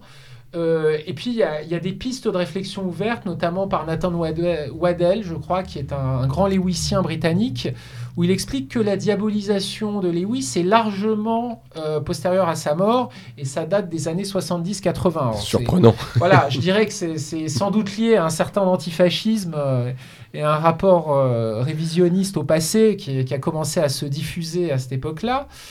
Et hum, on voit aussi qu'il euh, il a eu son, ce que je disais, autant il a eu une vie pathétique, euh, une fin de vie pathétique sur un plan physiologique et mental, puisque il a eu à la fois des maladies vénériennes et puis une tumeur au cerveau très mal soignée qui l'a rendu aveugle, et en même temps, cette période de décrépitude, de déliquescence physique, ça a coïncidé avec une certaine reconnaissance, une certaine rédemption artistique qui ne satisfaisait pas euh, voilà, le, maudit qu'il entend rester.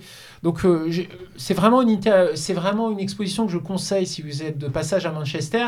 Et, là aussi, euh, ça a quand même du sens, que ce soit non seulement au musée militaire, mais aussi dans le foyer industriel de l'Angleterre, où Engels a écrit la condition de la la classe ouvrière, la situation de la classe ouvrière en Angleterre.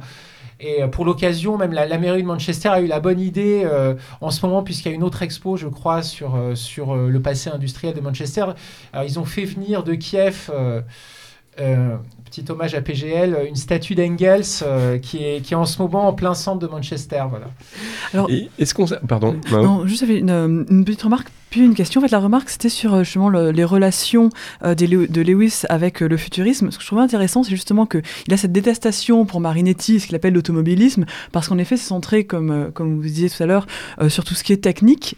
Mais par contre, alors j'ai peut-être pas trouvé les, passages euh, où, euh, comme tout le monde, euh, il, finit par trahir ses, anciennes admirations, mais j'ai l'impression qu'il avait, qu'il était resté admirateur de Boccioni, qui lui en fait avait fait preuve d'un, futurisme qui était fondé sur l'homme. En fait, c'est des, études de dynamisme, mais toujours d'être humain en mouvement. J'ai l'impression que justement, ce qui faisait la différence entre son admiration et sa détestation, c'était que l'un était fondé sur le mouvement vraiment humain-animal et l'autre sur la pure mécanique. Maintenant, la question, c'est sur une figure que j'ai vu revenir en fait euh, euh, dans, son œuvre littéraire et picturale. Le, alors je sais pas si on prononce Tiro ou Tyro, euh, dans Portrait de l'artiste en Tyro, j'ai l'impression que dans les années, fin des, années 10, c'est une, figure qu'il qui brocarde. Et alors c'est ce, fameux portrait où il est de profil, avec un nez très marqué, dans des teintes très agressives, rouges et vertes. Et alors ce qui, ce qui m'avait marqué dans, ce, portrait-là, et du coup je ne savais pas très bien ce que c'était que ce personnage, vu que j'ai pas lu les, œuvres littéraires où, il en parle, euh, c'est qu'il y avait un côté très moderne, presque de comics en fait. Et presque, alors peut-être que ça va être un, gros mot, mais le côté euh, voilà euh, maxillaire de Pitbull avec aussi le, le, côté comics me faisait penser à une espèce d'agressivité presque américaine plus qu'anglaise euh, qui ressortait dans, dans, dans cette figure qui visiblement qui était une figure qui l'épinglait mais dans laquelle il se retrouvait lui-même. Alors est-ce que vous avez entendu parler de ça? Non moi non. je ne sais pas, mais ce que, ce que tu décris, je vois pas de. Ça me fait penser au portrait qu'il a fait d'Ezra Pante qui a aussi quelque chose de d'iconique. Alors là c'était vraiment c'était donc le mot T-Y-R-O. Donc il en a fait deux notamment, et c'est vraiment euh, les, les, un, profil très très euh, stylisé et dans des teintes euh, agressives de vert et de rouge. Il y a un petit côté diabolique avec un, le, le, menton très pointu, le, nez aussi très, très pointu. Bon, vous voyez pas. Non, je vois pas. mais, c'est pas surprenant parce qu'il y, y, a plusieurs périodes, comme chez Picasso et comme chez beaucoup d'autres. Hein je, le- moi, j'aimerais- je- je regrette, il reste encore un mois pour voir l'exposition de Manchester. Je sais pas moi si je pourrais y aller. Mais est-ce qu'on trouve Ouais. un truc d'américain chez lui aussi? Parce qu'il avait Ah, aussi a- cette il a- double il a- culture. un oui, peu. il, a, Ouais. il a la Donc, culture euh, américaine. Il est, il est, c'est pas qu'il est obsédé. euh, ça, il a conscience euh, du phénomène radicalement nouveau euh, qui est né aux États-Unis après la révolution industrielle. Et il s'est forcé de le traduire dans ses peintures et dans ses livres. hein. Mais c'est pas. Il était aussi pas- fasciné par les gratte-ciel, un peu comme Il est fasciné, il est fasciné par les gratte-ciel. Simplement, en même temps, il en a un recul, alors que Morand n'a aucun recul. Quand il débarque à euh, son New York est génial. Le Ouais. New York de Morand est prodigieux. C'est un livre euh, aussi aussi grand que les passages dans le voyage de Céline sur euh, New York. hein. Sur les villes verticales. Ouais. Mais il a, il a, il, il Les a- villes debout. il sait prendre du recul vis-à-vis de, de cette modernité qui à la fois il épouse et qui récuse. Il y a plein de périodes, mais moi je trouve que le- la période sur l'agressivité, je ne suis pas sûr que ce soit spécifiquement américaine, parce que euh, fondamentalement l'agressivité, il faut remonter au Crétacé ou, euh, Oui, au non, mais ou, oui, oui. ou au Jurassique. hein, La, culture de- euh, de- british a tendance à quand même très f- feutrer cette agressivité. Alors, il, a, une dimension british chez lui, c'est le- il épouse vraiment la figure du snobisme dans toutes ses largeurs, euh, il l'assume, hein. c'est-à-dire qu'il regarde avec un dédain euh, vertigineux, Oui. himalayen, euh, euh, les latins, le futurisme, euh, je le redis, voyageur de commerce, Oui. Marinetti pour lui, un VRP, voyageur, voyageur représentant placier, il préfère Boccioni et d'autres artistes, il préfère, en réalité il n'est pas si injuste que ça avec le futurisme, il est injuste avec l'auteur des manifestes Oui. futuristes, hein, qui, va, qui va exporter sur tout le continent et, en Angleterre. Et qui en plus essaye de le récupérer, ça c'est assez génial. quand, quand il fait son manifeste euh, Marinetti le présente comme euh, des futuristes. Allez hop. euh, comme une émanation de, de son mouvement. Et à beaucoup d'égards, ils en procèdent. hein. L'artiste majeur qui l'influence et sur lequel il a le plus écrit, c'est Picasso. Là aussi, il a une relation euh, ambiguë et contrastée, contras- contrariée vis-à-vis de Picasso, mais la personne dont il importe le, le, le cubo-futurisme, le cubisme en réalité, c'est-à-dire l'éclatement des formes euh, et la, une spatialisation, une spatialisation de la peinture, hein, mais qui pour autant n'exclut pas totalement, euh, je, nuance, qui n'exclut pas totalement la figuration, qui perdure chez lui, c'est Picasso qui, dont il aimerait de avoir les audaces euh, destructrices hein, et, euh, l'énergie. D'ailleurs, on voit bien dans le portrait de sa, femme qu'il a dû euh, faire dans l'entre-deux-guerres, Froana, on voit bien la cohabitation à la fois d'un certain classicisme dans la représentation qui cohabite avec des formes encore assez cubiques. Alors, Froana, je crois que c'est dans les années 30, en fait. Oui, c'est ça, entre deux, oui, c'est ça. Quel, euh, quel, public à l'époque pour ces peintures? Est-ce qu'on est sait ça? Est-ce qu'il euh, est qu'il vend? Est-ce qu'il est qu'il a est-ce qu'il a Je ne euh, sais pas s'il vend, mais jusqu'aux années jusqu'aux années jusqu'à Hitler, jusqu'au euh, son recueil d'articles sur Adolf Hitler, donc en 31, euh, il reste quand même un auteur assez lu sur lequel il y a beaucoup de commentaires et le commentaire des plus grands, parce que j'ai cité Tia Silot, etc. Mais il y a Rebecca West. Hein. Mm. Il y a d'autres grandes figures qui ont qui ont dressé des panégyriques et fait l'éloge de Lewis. Hein. Le Hitler, le, Hitler le fait basculer du mauvais côté de la force. Ouais après, Oui. et, pardon. ap- et après, euh, le... et après il, a, il a contre lui tout le groupe de Bloomsbury, puisque, euh, faut le dire, aux autres, il y a un livre qui n'est- qui, qui n'a même pas vu le jour, au fond. Euh, la reine rugissante a été pilonnée avant même sa mise en, sa mise en, en commerce, hein, euh, sous la pression du groupe de Fiona Woolf, de son mari euh, et de tout, leur, de tout son entourage. hein. À partir de là, il devient la figure du réprouvé euh, euh, outre-Manche. hein. D'accord. Bah, sur la peinture, il y a les il y a les commandes d'État. Il y a les, sur la peinture, il y a les commandes d'État où on sait que moi, là pour le coup il a Alors, euh, alors ce, que, ce que dit euh, l'exposition, c'est que là aussi, il y a plusieurs, euh, il y a plusieurs périodes avec des fortunes diverses. Euh, alors, pour schématiser, euh, on va dire que oui, ça, ça suit un petit peu les, les courbes de ses finances personnelles. Euh, ce que je disais, c'est que oui, évidemment, Hitler a joué un rôle euh, assez néfaste hein, sur, sur, sa, sur, sur sa, sa marginalité. Mais apparemment, euh, après la seconde, il a été dans une certaine misère, euh, pour pas dire plus, euh, pendant la Seconde Guerre mondiale, notamment pendant son passage à New York. voilà, il a rejoint l'Amérique en bateau avec sa femme, c'était dans des conditions assez scabreuses. Et euh, c'est ce que je disais, il y a une sorte de, de lueur d'espoir, grâce notamment à un de ses poulains, dont j'ai oublié le nom, euh, honte à moi, qui fut son exécuteur testamentaire. Et euh, via son portraitisme, il y a une, une sorte de réconciliation quasiment posthume, parce qu'il était dans un triste état, mais il est quand même mort en 57. hein. 57, voilà, mais il y a une longue, un long déclin physique. longue agonie, ouais. Et, et donc, il a été consacré par l'académisme et ça a permis de le renflouer quand même dans les dernières années de sa vie. Voilà. Il est aveugle de 51 à 57, le drame absolu pour le peintre. hein. Et il a traversé vraiment une très longue éclipse. hein. Cette éclipse D'ailleurs, il y a un portrait de 39 lui à- aveugle, euh, puisque la, la rétrospective, euh, on voit quelques portraits de lui et de ses amis. Et il y a un portrait de lui où il est bouffi, euh, à la fin, vraiment, on, on le voit bouffi, aveugle, malade, euh, fait par, euh, par son, encore une fois, son disciple. C'est c'est assez émouvant. Ouais. La fin, elle, ressemble énormément physiologiquement à la dégradation de Monterland. On a eu l'occasion d'en parler. C'est euh, c'est vraiment le dernier Monterland. C'est que le, le lion, ce qu'il était, enfin le, le- lion quasi balsacien, qui rentrait triomphant dans les salons euh, de, la société victorienne, post-victorienne en réalité, quoi, euh, de londonienne, et de, est une créature neurodégénérative, enfin neurodégénérée quasiment, molle, flasque, hein, et toute l'énergie s'est euh, s'est estompée, s'est a disparu pour répondre à, à l'amorce de questions de, de Mao sur pour quelle raison euh, le groupe de Bloomsbury. Ouais, c'est- enfin, surtout, euh, quel était le propos de, de la reine rugissante est-ce que ça. le propos. C'est Virginia Woolf ou c'est euh, Woolf, c'est Woolf et est- tout. euh, On revient aux figures du faux. Euh, Lewis, il est à la fois euh, le. je J'ai commencé la citation de, de Walter Benjamin, mais j'ai pas été jusqu'à son terme. C'est que le- la théorie est réactionnaire à beaucoup d'égards, hein, même s'il est difficile de le classer dans la réaction en soi. Mais la praxis, c'est révolutionnaire. Et de la révolution et de la révolution picturale et de Picasso, il a hérité surtout, parce que c'est l'alter ego de Picasso, me semble-t-il, hein, euh, euh, l'idée qu'il était un saboteur. Et donc, il va saboter euh, euh, un processus de classe. hein. C'est ce qui fait qu'il a aussi séduit la gauche euh, marxiste et post-mar- post-marxiste américaine. C'est que dans le groupe de Bloomsbury, il dénonce un processus de, stratégie sociale, d'une classe sociale, la, la classe sociale bourgeoise et patricienne, hein. une stratégie de réussite hein, qui agrège autour d'elle eh ben, des lesbiennes pour lesquelles il avait une phobie, des homosexuels qu'il ne supportait pas. Je me répète, je, je l'épouse, je reprends pas mon compte. Je suis un fan de Virginia Woolf. Je trouve que c'est c'est vraiment son prodigieux, mais lui, il est détesté.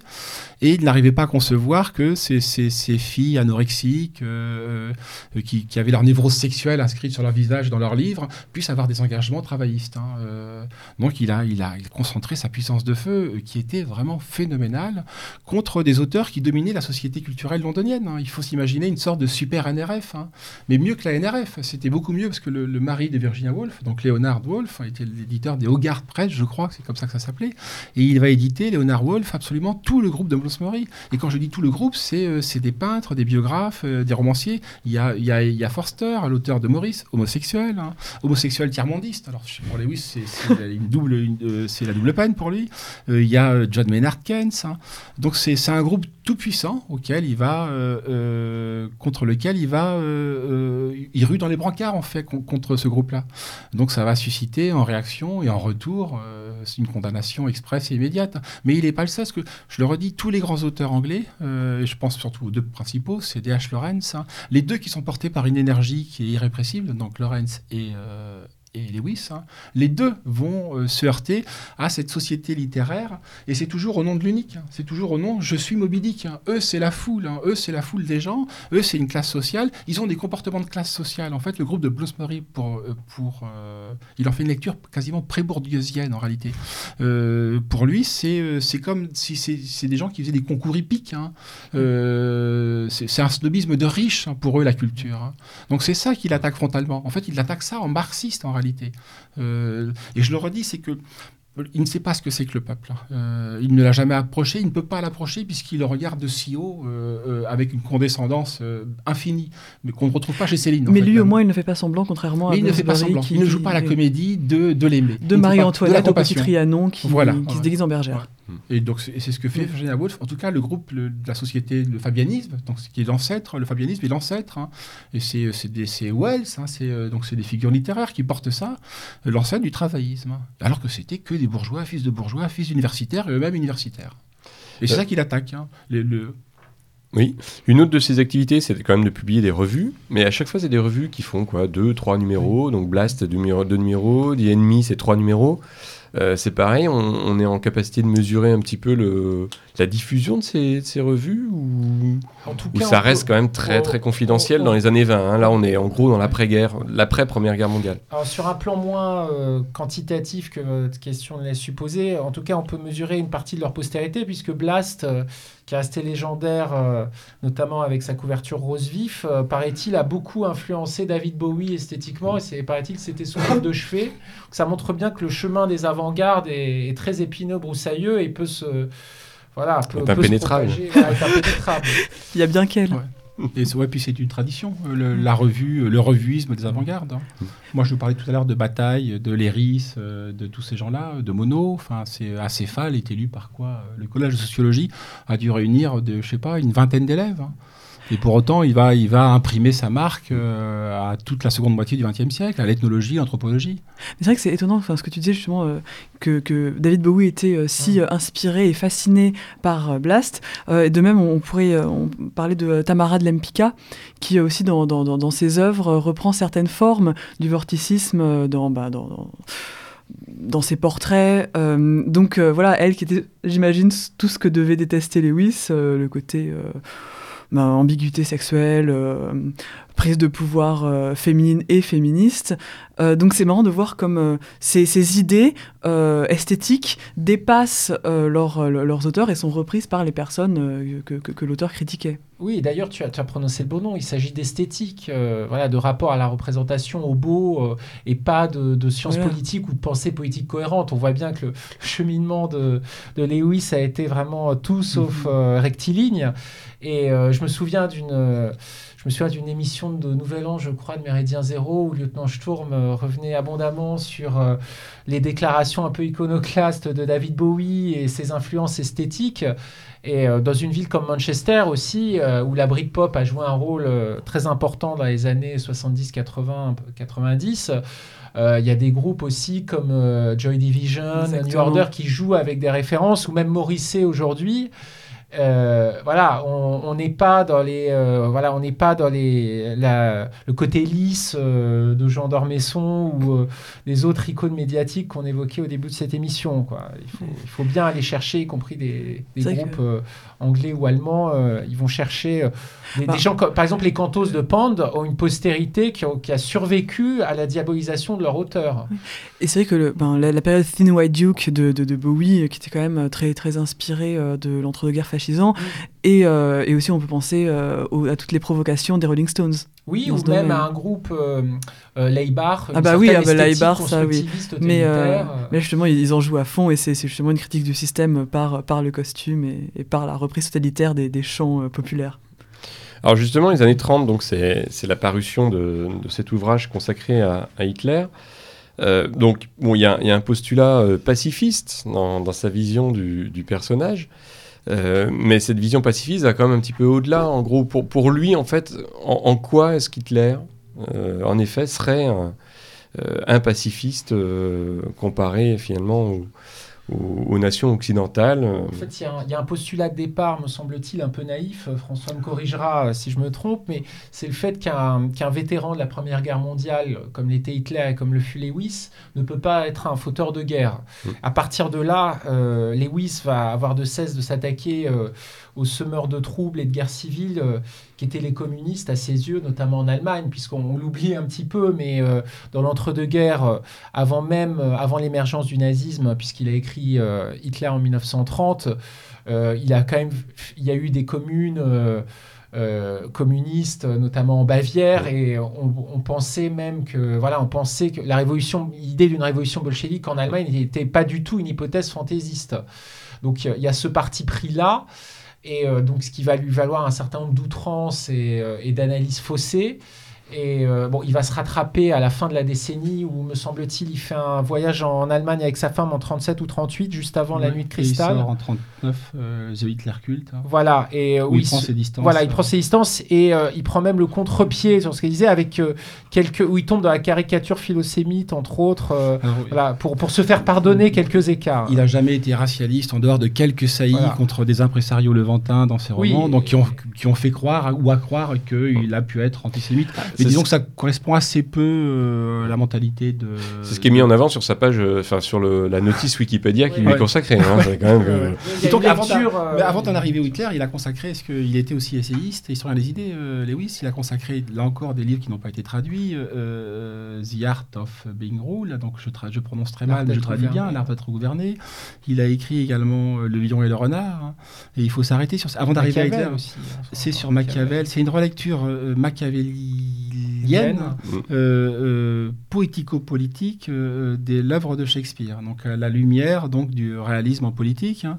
Dans l'art d'être gouverné, euh, on, on comprend pourquoi il a quand même été sensible à Hitler. Euh, c'est que tout libéral qu'il était, encore que c'était un libéral fasciné par Fourier, fasciné par Saint-Simon, fasciné par Proudhon, et surtout par Sorel. hein. Sorel, dont il voyait la figure centrale. Pour lui, Sorel était la, la clé qui permettait de comprendre l'entre-deux-guerres. Si on, si on occulte Sorel, on comprend ni Mussolini ni Hitler. hein. Euh, mais donc, d'une part, il y avait chez lui une tentation euh, libérale, typiquement, euh, typiquement britannique, et par ailleurs, il y avait une très grande sensibilité pour euh, toutes les figures de l'autorité, du chef, du tribun. Donc, il ne pouvait que se retrouver euh, dans, tout en ayant, avec un regard distancié, pour ainsi dire, euh, euh, vis-à-vis de, de Pan- vis-à-vis de Pan, pardon, De Mussolini, euh, de Mussolini Hitler. et d'Hitler. hein. Mais d'ailleurs, oui, je ne sais pas ce que tu en penses, mais si on remet les choses dans leur contexte de l'entre-deux-guerres, euh, pour moi, euh, c'est vraiment une, très belle incarnation euh, quasiment pure et parfaite de la tentation fasciste, puisque, et on le voit dans un livre euh, auquel tu as contribué, euh, le Dictionnaire de conservatisme, je pense à l'entrée-fascisme, où Emmanuel Ma- Métro euh, démontre que le fascisme est un- une espèce d'enfant adultérin des Lumières, et que la, tension, la, tentation autoritaire de l'entre-deux-guerres, spécifiquement des années 30, avec aussi cette problématique de l'intégration des masses, des classes moyennes dans ce, monde, ce monde nouveau, finalement, c'est une, une problématique qui s'ancre dans un monde libéral un petit peu euh, devenu fou, en tout cas qui, est en train de dériver, et que Lewis, Lewis le, le libéral aussi, euh, va, va avoir des, des compromissions avec euh, des régimes autoritaires. Euh, ce n'est pas quelqu'un de fondamentalement rétrograde. C'est pas quelqu'un qui, aurait pu être dans Ouais. une ligue à, à la française ou même à Action française, même Ouais, si non, s'est intéressé à. C'est aussi quelqu'un de qui est fondamentalement moderne et moderniste, Mm-hmm. comme le fasciste a pu, le fascisme a pu être avant-gardiste en son temps, sur un plan esthétique notamment. Alors, sauf que Lewis ne- n'adhère peut-être pas, je pense, à la lecture que fait l'auteur de la notice sur Mm. le fascisme dans le dictionnaire du conservatisme, hein, euh, qui a tendance à amender le, à amender le, le- Disons que dans le fascisme, Lewis voit malgré tout un démon de la jeunesse. hein. Euh, un démon de la jeunesse qui va conjurer, euh, que la maturité chez Lewis va Après. conjurer. Quoi. Et le- ce démon de la jeunesse fait qu'il a été le chef de file des avant-gardes, du vorticisme, etc. Et que ça a pu le conduire jusqu'à une forme de tentation fasciste dont il s'est toujours préservé. Je ne dis pas ça pour l'amender, je ne suis pas dans une notice Oui, Wikipédia. oui, on je a veux bien, dire, on a bien compris. pour- ouais. chez- Pour reprendre chez une Pond- distinction, Pond, ça, me- euh, chez Pond, ça me dit. ça- Pour ça- reprendre la distinction, cher à Renzo De euh, euh, clairement, dans son élan de jeunesse, Lewis est beaucoup plus dans le fascisme mouvement que dans le fascisme régime.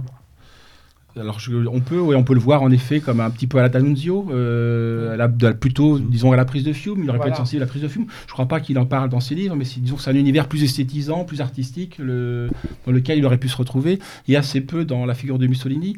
Le- lui, ce qui l'intéresse, c'est vraiment c'est la manière dont Sorel hein, et Mussolini, tous les disciples de, Sorel, donc Mussolini, à certains égards, euh, Lénine et à d'autres Hitler, mais surtout Mussolini, vont essayer de- de- d'importer, de, traduire dans la classe ouvrière un ethos nietzschéen. C'est-à-dire comment euh, Sorel va convaincre les fascistes, hein, ce que vont devenir les fascistes, hein, que la classe ouvrière, que la classe moyenne hein, est susceptible d'abriter euh, une vision du monde héroïque, Oui. une vision du monde guerrière. Antique et héroïque. Euh, antique et romaine, etc. Et très rapidement, Lewis est séduit. D'abord, Lewis est séduit par ça, comme d'autres à cette époque-là, Valois, beaucoup d'autres. Mais très rapidement, il en comprend les impasses.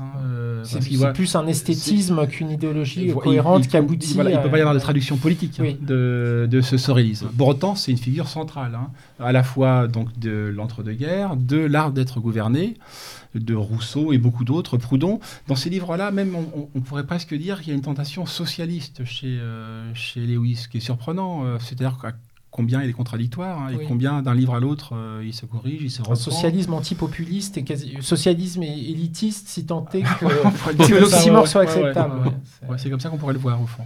C'est une très, très bonne formule hein, pour euh, euh, Tu les- parles de, de Rousseau, euh, François? Il y a des. Il, c'est- il a- il adore, il est très curieux, il est, il est passionné et fasciné par Rousseau, euh, alors qu'il est aux antipodes, en termes d'écriture, il est aux antipodes, c'est une écriture typiquement masculine, Lewis, Rousseau une écriture typiquement féminine, mais Rousseau est le prétexte, il s'identifie à Rousseau, parce que Rousseau est le grand paranoïaque, hein, le, le grand antécédent Ah de la paranoïa en littérature, c'est. Rousseau. Rousseau s'est fâché avec la- toute la société parisienne, toute la société européenne, hein, qui le lui rend bien. et Mais qui le rend bien. euh, Rousseau est dans les larmes et lui, il est dans, dans la morsure. Voilà, exact. ouais, ouais, ouais. Il y en a un qui pleurniche et il y en a un qui. Attaque. euh, il, a la- ouais, il est Ouais, méchant, mais il, il- il invente la victimologie, il invente euh, la posture victimaire, disons. Alors que chez Lewis, il, y a, euh, il, il relève malgré tout une éthique de l'honneur. hein. Il est plutôt dans la contre-attaque que, que Rousseau. Pour autant, chez Rousseau, le, ce qui le fascine chez Rousseau, c'est sa capacité à déclencher l'hostilité. Et euh, dans laquelle il se projette et s'identifie. Et ça le conduit, on retombe sur Moby Dick et euh, la comparaison Moby Dick, l'équipage et la baleine. Euh, Rousseau, c'est la baleine. William Lewis, c'est la baleine. Voltaire, Diderot, les Lumières, Dolbach, les frères Grimm, c'est l'équipage. hein. Et il en vient à, théoriser ce qu'il appelle la théorie de l'homme social hein, euh, le- et de l'homme social. Donc il y a deux, deux types d'humanité, l'homme social et l'homme asocial. Rousseau, c'est l'homme asocial. Et le, au tuer les tous de l'homme asocial, donc c'est ce que fait Lewis, c'est ce que fait Rousseau, tuer les tous, tuer le Bloomsbury, euh, tuer Voltaire, etc. La société répond par le tuer-le. Euh, donc elle, en effet, elle tue euh, littéralement Lewis. hein. Donc il est Mais ce, ce qui est fascinant, pour, pour qui reste, qui reste une énigme, hein, c'est que peu d'auteurs anglais euh, connaissent autant la littérature française. hein. C'est qu'il a une maîtrise parfaite de Balzac, une maîtrise parfaite de Flaubert. Il connaît, à fond tout le 19e siècle français, euh, pas seulement littéraire, mais également philosophique. hein. Donc euh, que, faisons-nous, euh, nous Français, pour ne pas en retour nous intéresser à cette figure Bah, Ah, déjà, on, on traduit, hein. déjà, on traduit pas grand-chose. Oui. Bah, ouais, ouais. D'ailleurs, euh, ça, ça peut être une belle opportunité pour euh, tous les traducteurs ou euh, ceux qui veulent être, enfin qui, qui font ce genre d'études, qui nous écoutent. Il y y y a le temps et il n'y a que des passages qui ont été traduits. Bah, le L'art parfait. de gouverner n'a pas été traduit, sinon des passages dans Abat la France, Vive la France. Hein. Euh, les singes de Dieu. Les jeunes gens tiens- anglophones, Ouais. si vous nous Si, écoutez, Je crois que les singes de Dieu, c'est un tour de force, la traduction. Mais cela étant, on l'attend, puisque Pande considérait qu'avec Ulysse, une C'était le grand texte droit. du 20e, hein. Il y a aussi une question de droit, j'en ai discuté Ouais. avec Pierre-Guillaume Deroux. Et euh, voilà, Ah il, oui. il s'agit d'acheter euh, aussi des droits avant de Ouais. traduire une œuvre. Mais euh, Ouais, euh, bon, bah, écoutez, maintenant que l'âge d'homme est, est moribond, euh, enfin heureusement que Pierre-Guillaume Deroux a repris le flambeau. Euh, sans, déflorer euh, ses projets, euh, je sais qu'il a à cœur de vouloir réhabiliter Lewis auprès du public français. Et d'ailleurs, la simple réédition de Tar est un événement. Oui, et puis il y a Ouais. de- il y, a des suites après. euh, Et si on peut s'arrêter sur Tar, je... Ah bah, avec Oui, bah, plaisir. justement. Parce que Tar, c'est euh, c'est très étrange. Il y a quatre personnages dans Tar. hein. Oui. Euh, Oui, Il y en a- il y en a dix autres. les hein. deux hommes et les deux femmes. Il y a euh, deux hommes et deux femmes qui sont euh, à la fois très contrastés, qui forment deux couples antagonistes qui finissent par fusionner. Euh, Daoud euh, pour planter le décor, mais ça fournit à peine une pièce de théâtre. Mais pour autant, euh, c'est le premier portrait. euh, il y avait eu Murger avant lui euh, sur la bohème, et Murger nous livre ou nous délivre euh, euh, un portrait très avantageux euh, du déclassement euh, littéraire euh, que va reprendre à son compte Bourdieu, du reste, dans ses- tous ses travaux sur la société, euh, la société littéraire, la société d'auteurs, la société de gens de lettres. hein. Mais Lewis fait un portrait euh, à charge hein, euh, dès le donc avant-guerre de cet univers bourgeois bohème qui est en train de s'installer dans les quartiers de la bohème artistique, hein, qui est vraiment le foyer du modernisme, donc euh, à. Berlin, à Montparnasse, à Paris. Mais on retrouve la même chose à Londres, on retrouve la même chose à Saint-Pétersbourg. Et il en dresse le portrait à travers quatre personnages. hein. Euh, de mémoire, donc il y a Tar, l'anglais. Dans un premier temps, on peut penser que William Lewis euh, s'identifie à Tar. hein. Et à beaucoup d'égards, Tar est britannique, Tar est peintre, euh, Il a Tar est snob.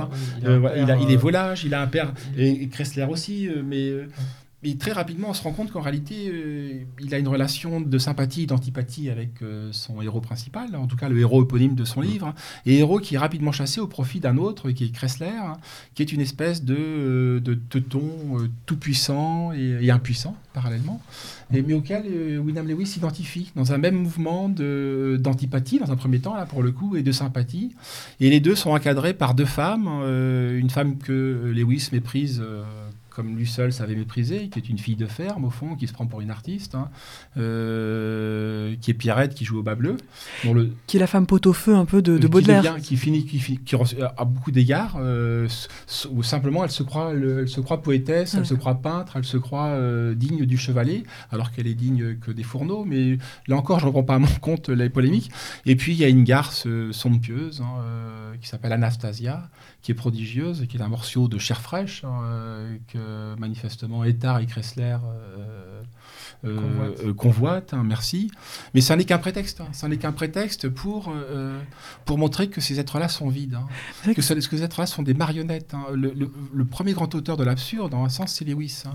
D'ailleurs, il y a une que scène il- de duel euh, qui est euh, totalement absurde dans son déroulement, enfin, sans, sans Mhm. dévoiler l'intrigue, euh, qui fait penser aussi à ces grands romans russes. euh, enfin, on achète chez, chez Leskov, chez, chez Dostoevsky, Tourguenieff, où, où euh, voilà, le, le duel est moins euh, l'affrontement sublime entre des guerriers héroïques, en fait, euh, de minables.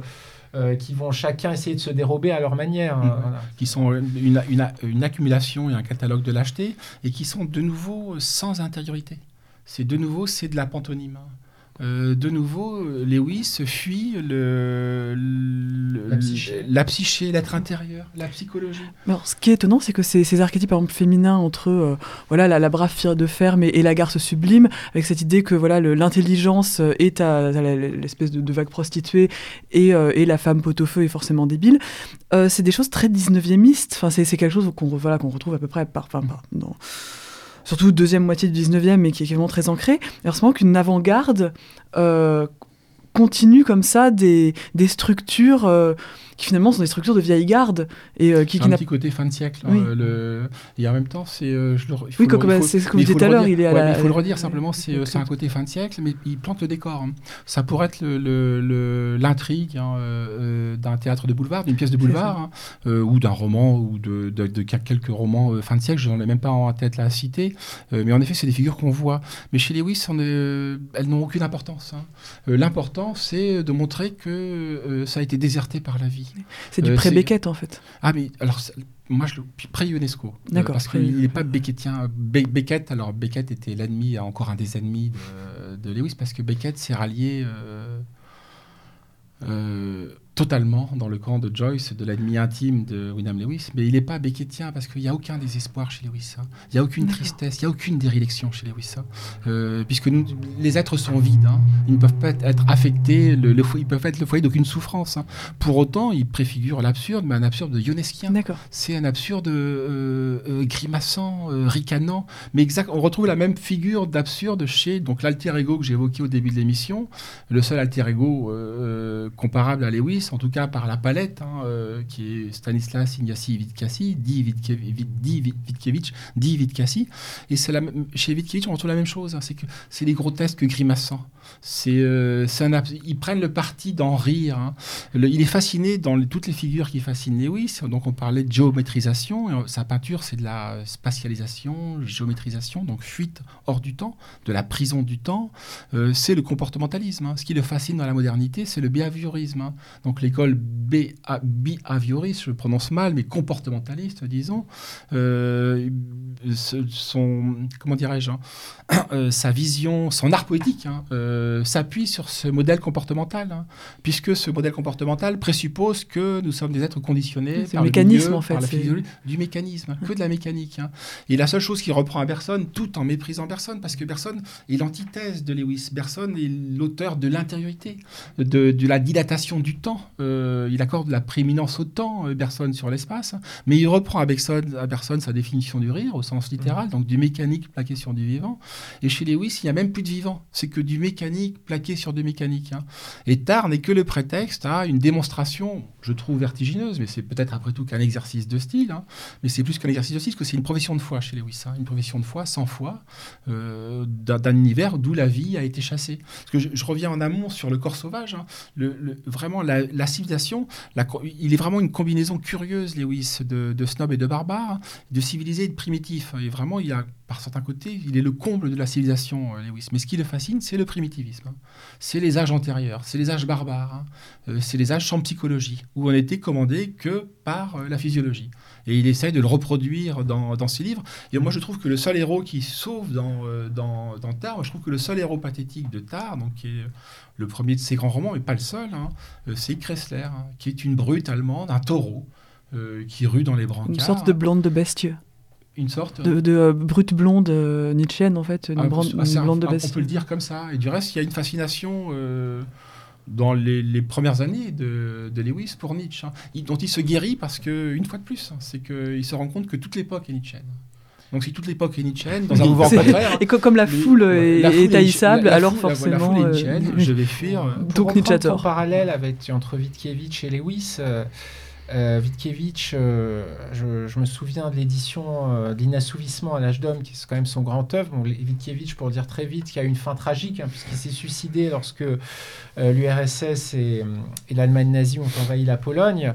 Dans l'Inassouvissement, on sent très bien cette espèce d'aspiration des personnages par les événements et ce rôle éminent de la physiologie. euh, Il y a un rire très grinçant du lecteur, puisqu'il y a il y a une pilule, je me souviens plus de son nom, que, que les personnages prennent pour essayer d'accepter le cours des choses. Et là, on voit ce, ce mécanisme euh, se, se mettre en place. euh, et la psychologie des personnages, finalement, qui est totalement inspirée euh, par la, la pharmacopée.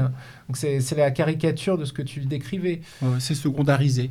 Voilà. Euh, le- ça n'a plus aucune espèce d'importance dans une société qui est dominée par euh, le señorito satisfait. Une espèce de, fin du monde en chantant aussi. euh, oui, de- Ouais, chez, Lewis, chez Lewis euh, encore chez plus que chez Lewis encore plus que parce qu'il est porté par cette énergie, par cette euphorie. Il est porté par une euphorie du désastre. hein. Il n'est pas le seul. hein. On retrouve la même chose chez, chez- chez Louis Ferdinand Céline à beaucoup d'égards. hein. Sauf que Céline n'attaque ne se sent ne se croit pas obligé de faire des attaques ad hominem. hein. Il en fait certaines, hein, euh, mais beaucoup moins que Lewis. hein. Il fait une attaque générale et globale contre l'humanité. D'accord. Euh, la deuxième guerre mondiale se, déroule. Il la, passe euh, donc en, exil. Est-ce qu'il écrit, est-ce qu'il produit encore quelque chose dans les dernières années? Parce que donc il est, malade. hein, Da- Daoud nous l'a rappelé tout à l'heure. Euh, en particulier de, de maladies euh, vénériennes euh, récoltées euh, Et de sa tumeur au cerveau. voilà, et de sa tumeur. Euh, donc il meurt en 57, c'est c'est 12 années qui euh, séparent la fin de la guerre donc de, de sa mort. Est-ce qu'il euh, est qu'il a encore une production qui soit à la hauteur de ce qu'il a pu faire euh, bah, Il- en- dans l'entre-deux-guerres ou avant la Première Guerre mondiale? Alors malheureusement, moi, les éléments bibliographiques me manquent, hein, donc je ne pourrais pas donner de titre, hein, d'autant qu'aucun d'entre eux n'ont été traduits, euh, à part donc euh, condamné par lui-même. hein. mais il me semble que oui, qu'il y a une grosse Ouais, production, une énorme production critique, euh, plutôt dans le registre de l'essai. Mhm. Il s'est embarqué dans une immense, alors là, on n'a aucune trace en français, un immense projet d'autobiographie Mhm. qui s'appelait The Human Age, donc l'âge d'homme. Petite ironie, parce que c'est l'âge d'homme en Oui. France qu'il a publié, mais Ouais. pas pour des raisons lewisiennes, parce que Dimitrievitch a découvert Lewis après, en fait. hein. Euh, mais donc, c'est un continent un peu inconnu, en tout cas pour moi qui suis. euh, alors, je pense qu'il en est pour Daoud, hein. Euh, mais comme c'est, on n'a aucun accès aux traductions, au moins les essais dont je parlais, donc Le Lion et le Renard et L'Art d'être gouverné, on en a un accès dans un, euh, dans un florilège de textes parus en français à l'âge d'homme. Ah bah la France, vive la France. hein. Mais le reste, c'est. euh, Pour parler de sa production au sens large d'après-guerre, d'après Seconde Guerre mondiale, je crois qu'il y a eu aussi un certain nombre, puisqu'il était à l'époque handicapé, hein, de fait, un certain nombre de, co- de conversations au coin du feu qu'il a enregistrées pour la, la radio britannique essentiellement, peut-être dans une moindre mesure euh, des documents filmés. Mais euh, je, vois là sur mes antisèches euh, en anglais qui- qu'il y a eu des éditions en 47, euh, notamment un recueil de conversations qui s'appelle Crisis of Thought, une crise de la pensée, et euh, un autre recueil plus esthétisant qui s'appelle The Essential Purposes of Art, euh, les, buts essentiels, les objectifs essentiels de l'art. Et euh, là aussi, on aperçoit, il y a quelques, euh, lumi- quelques lumières qu'on voit dans, dans l'exposition, c'est-à-dire euh, le, le vieux Lewis euh, Descati, on le voit quand même dans des documents, euh, dans des do- documents filmés.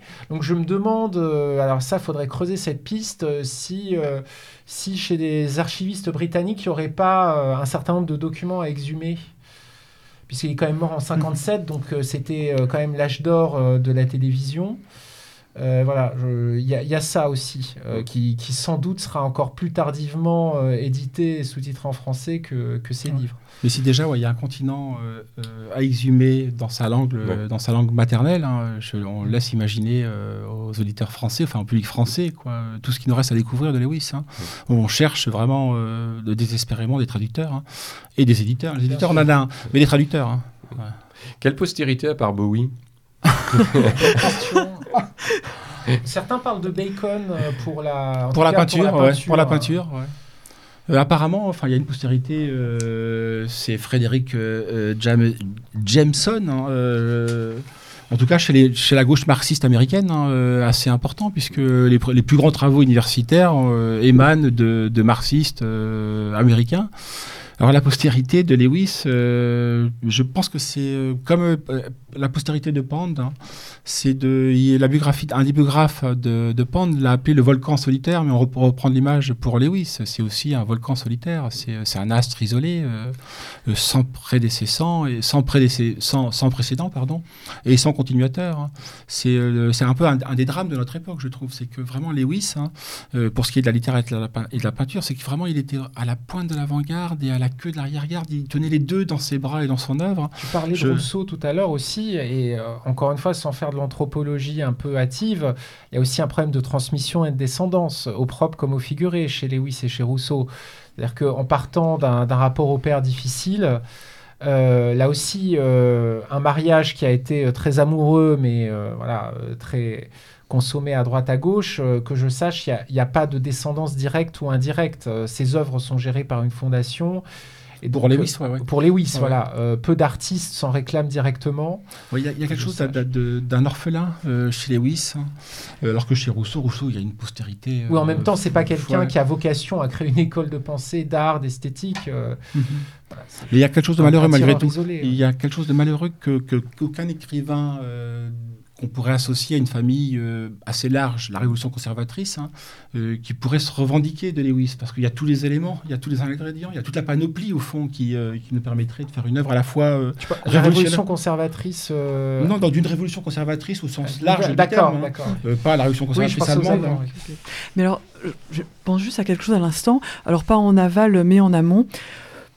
Tu parlais de Rousseau, donc je pense 18e, et je, pense 18e anglais. Et une, euh, figure comme ça, à la fois littéraire et picturale, assez unique, qui est dans une énergie folle. Alors, évidemment, avec toute la différence énorme qu'il peut y avoir entre un 20e siècle post-première guerre mondiale et le 18e siècle, d'un coup, je pense à William Blake. Je me dis, est-ce que euh, Lewis a écrit quoi que ce soit sur William Blake auquel il me fait penser dans cette espèce d'énergie quand, quand je vois par exemple le, le dragon rouge, enfin des Mhm. choses quand même qui sont euh, très Il, avant-gardistes. il me semble qu'il parle de Blake dans certains de ses livres, Alors, en il tout le cas dans défend- bas à la il- France, il la le France. hein. démonte ou pas Mais euh, je- je- ils se ressemblent assez peu, je pense. hein. parce que c'est deux formes de psychose différentes. hein. En fait, Chez, chez Blake, il y a, il y a une flamboyance qui, euh, qui est d'une nature différente chez Lewis. Chez Lewis, vraiment, c'est la paranoïa qui, euh, qui l'emporte dans sa psychose. plus que la Blake, flamboyance, donc plus Flamboyance, et puis un dédoublement de personnalité chez Blake, Oui, qui est pas le qu'on retrouve pas autant, tant que malgré ça chez Lewis. Son, son aspect paradoxal euh, entre le.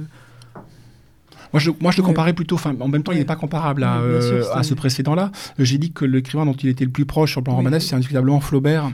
Ah. Parce que le- chez Flaubert, il y a une amorce d'une critique euh, désenchantée Mhm. de, du personnage de la grande ville. Je parle même pas d'Ovary, je parle de, de Frédéric Moreau, l'éducation Oui. sentimentale. hein. Pour autant, les moyens romanesques de chez Flaubert, ils sont délibérément contraints. Il s'im- il s'impose une discipline de fer, en fait. On, le voit dans la correspondance, où il a des moyens littéraires absolument. Ça, c'est, euh, une chaufferie littéraire, c'est une centrale nucléaire presque, la correspondance de Flaubert. Il est comprimé euh, délibérément par, par masochisme, au fond, dans ses livres, alors que chez Lewis, il ne se comprime pas.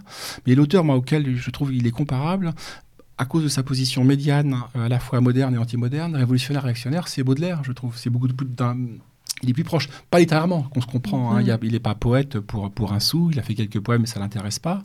Euh, mais comme Baudelaire, il a une relation euh, contrariée et contrastée avec la modernité. Euh, il la chérit et il la fuit. et c'est, moi, c'est, un précédent qui me semble. D'accord.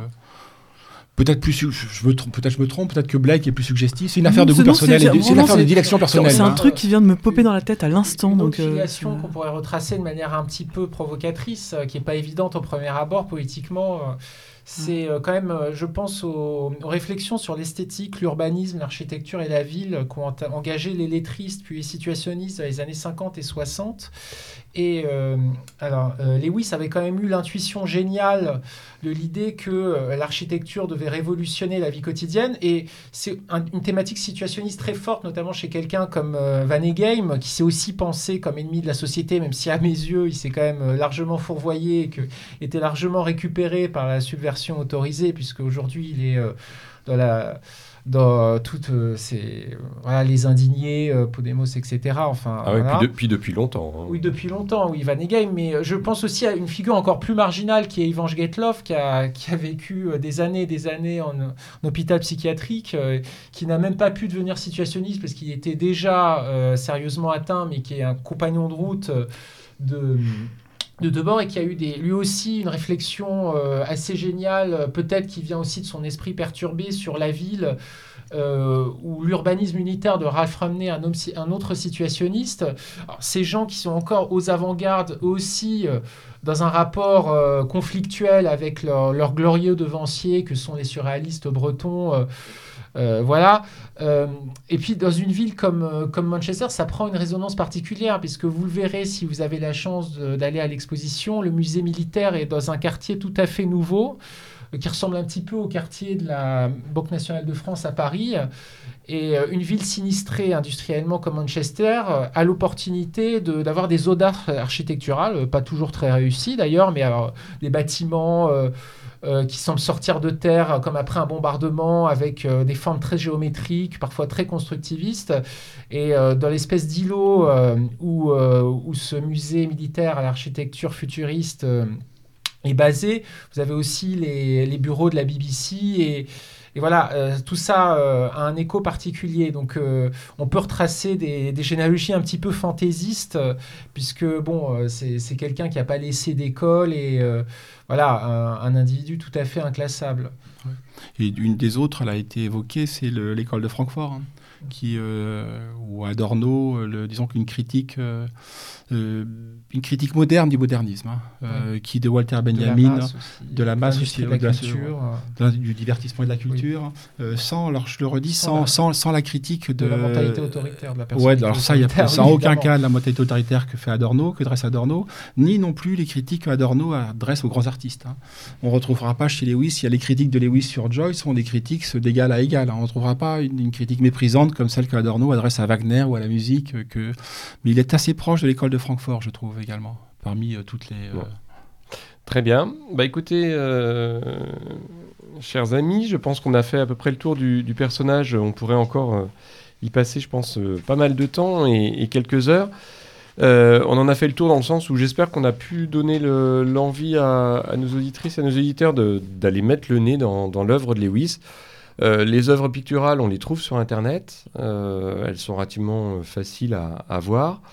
Euh, il y a cette exposition à Manchester, donc jusqu'à la fin de l'année, euh, dont, euh, dont, Daoud nous a rapporté quelques fragments radiophoniques en tant que tel. Et évidemment, si vous allez dans cette région-là, je sais bien, c'est pas forcément la région la plus touristique d'Angleterre, c'est indéniable, mais bon, sait-on jamais si l'un ou l'une d'entre vous pouvez nous rapporter des photos.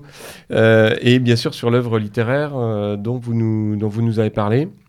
On peut rappeler donc en particulier la traduction de Tar, la, nouvelle traduction de, Tar, donc le, principal roman de, de Wyndham Lewis, donc chez euh, Pierre-Guillaume de Roux, en espérant que euh, cet éditeur qui euh, n'en finit pas de nous surprendre, parce que c'est vrai qu'il il a une qualité d'édition et de production qu'il faut saluer.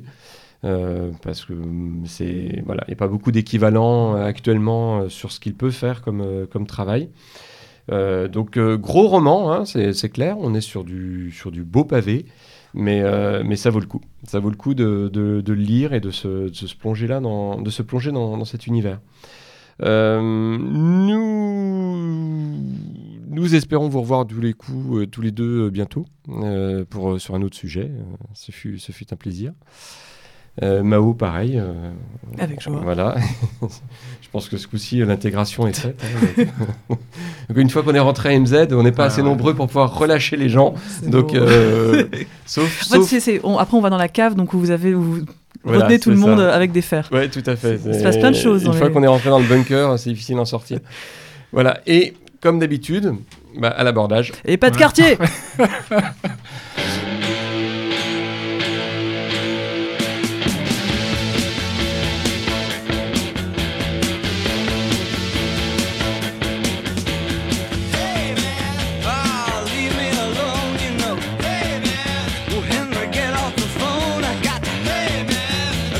spit in my face. But it's my that chick's just put my spine out of place.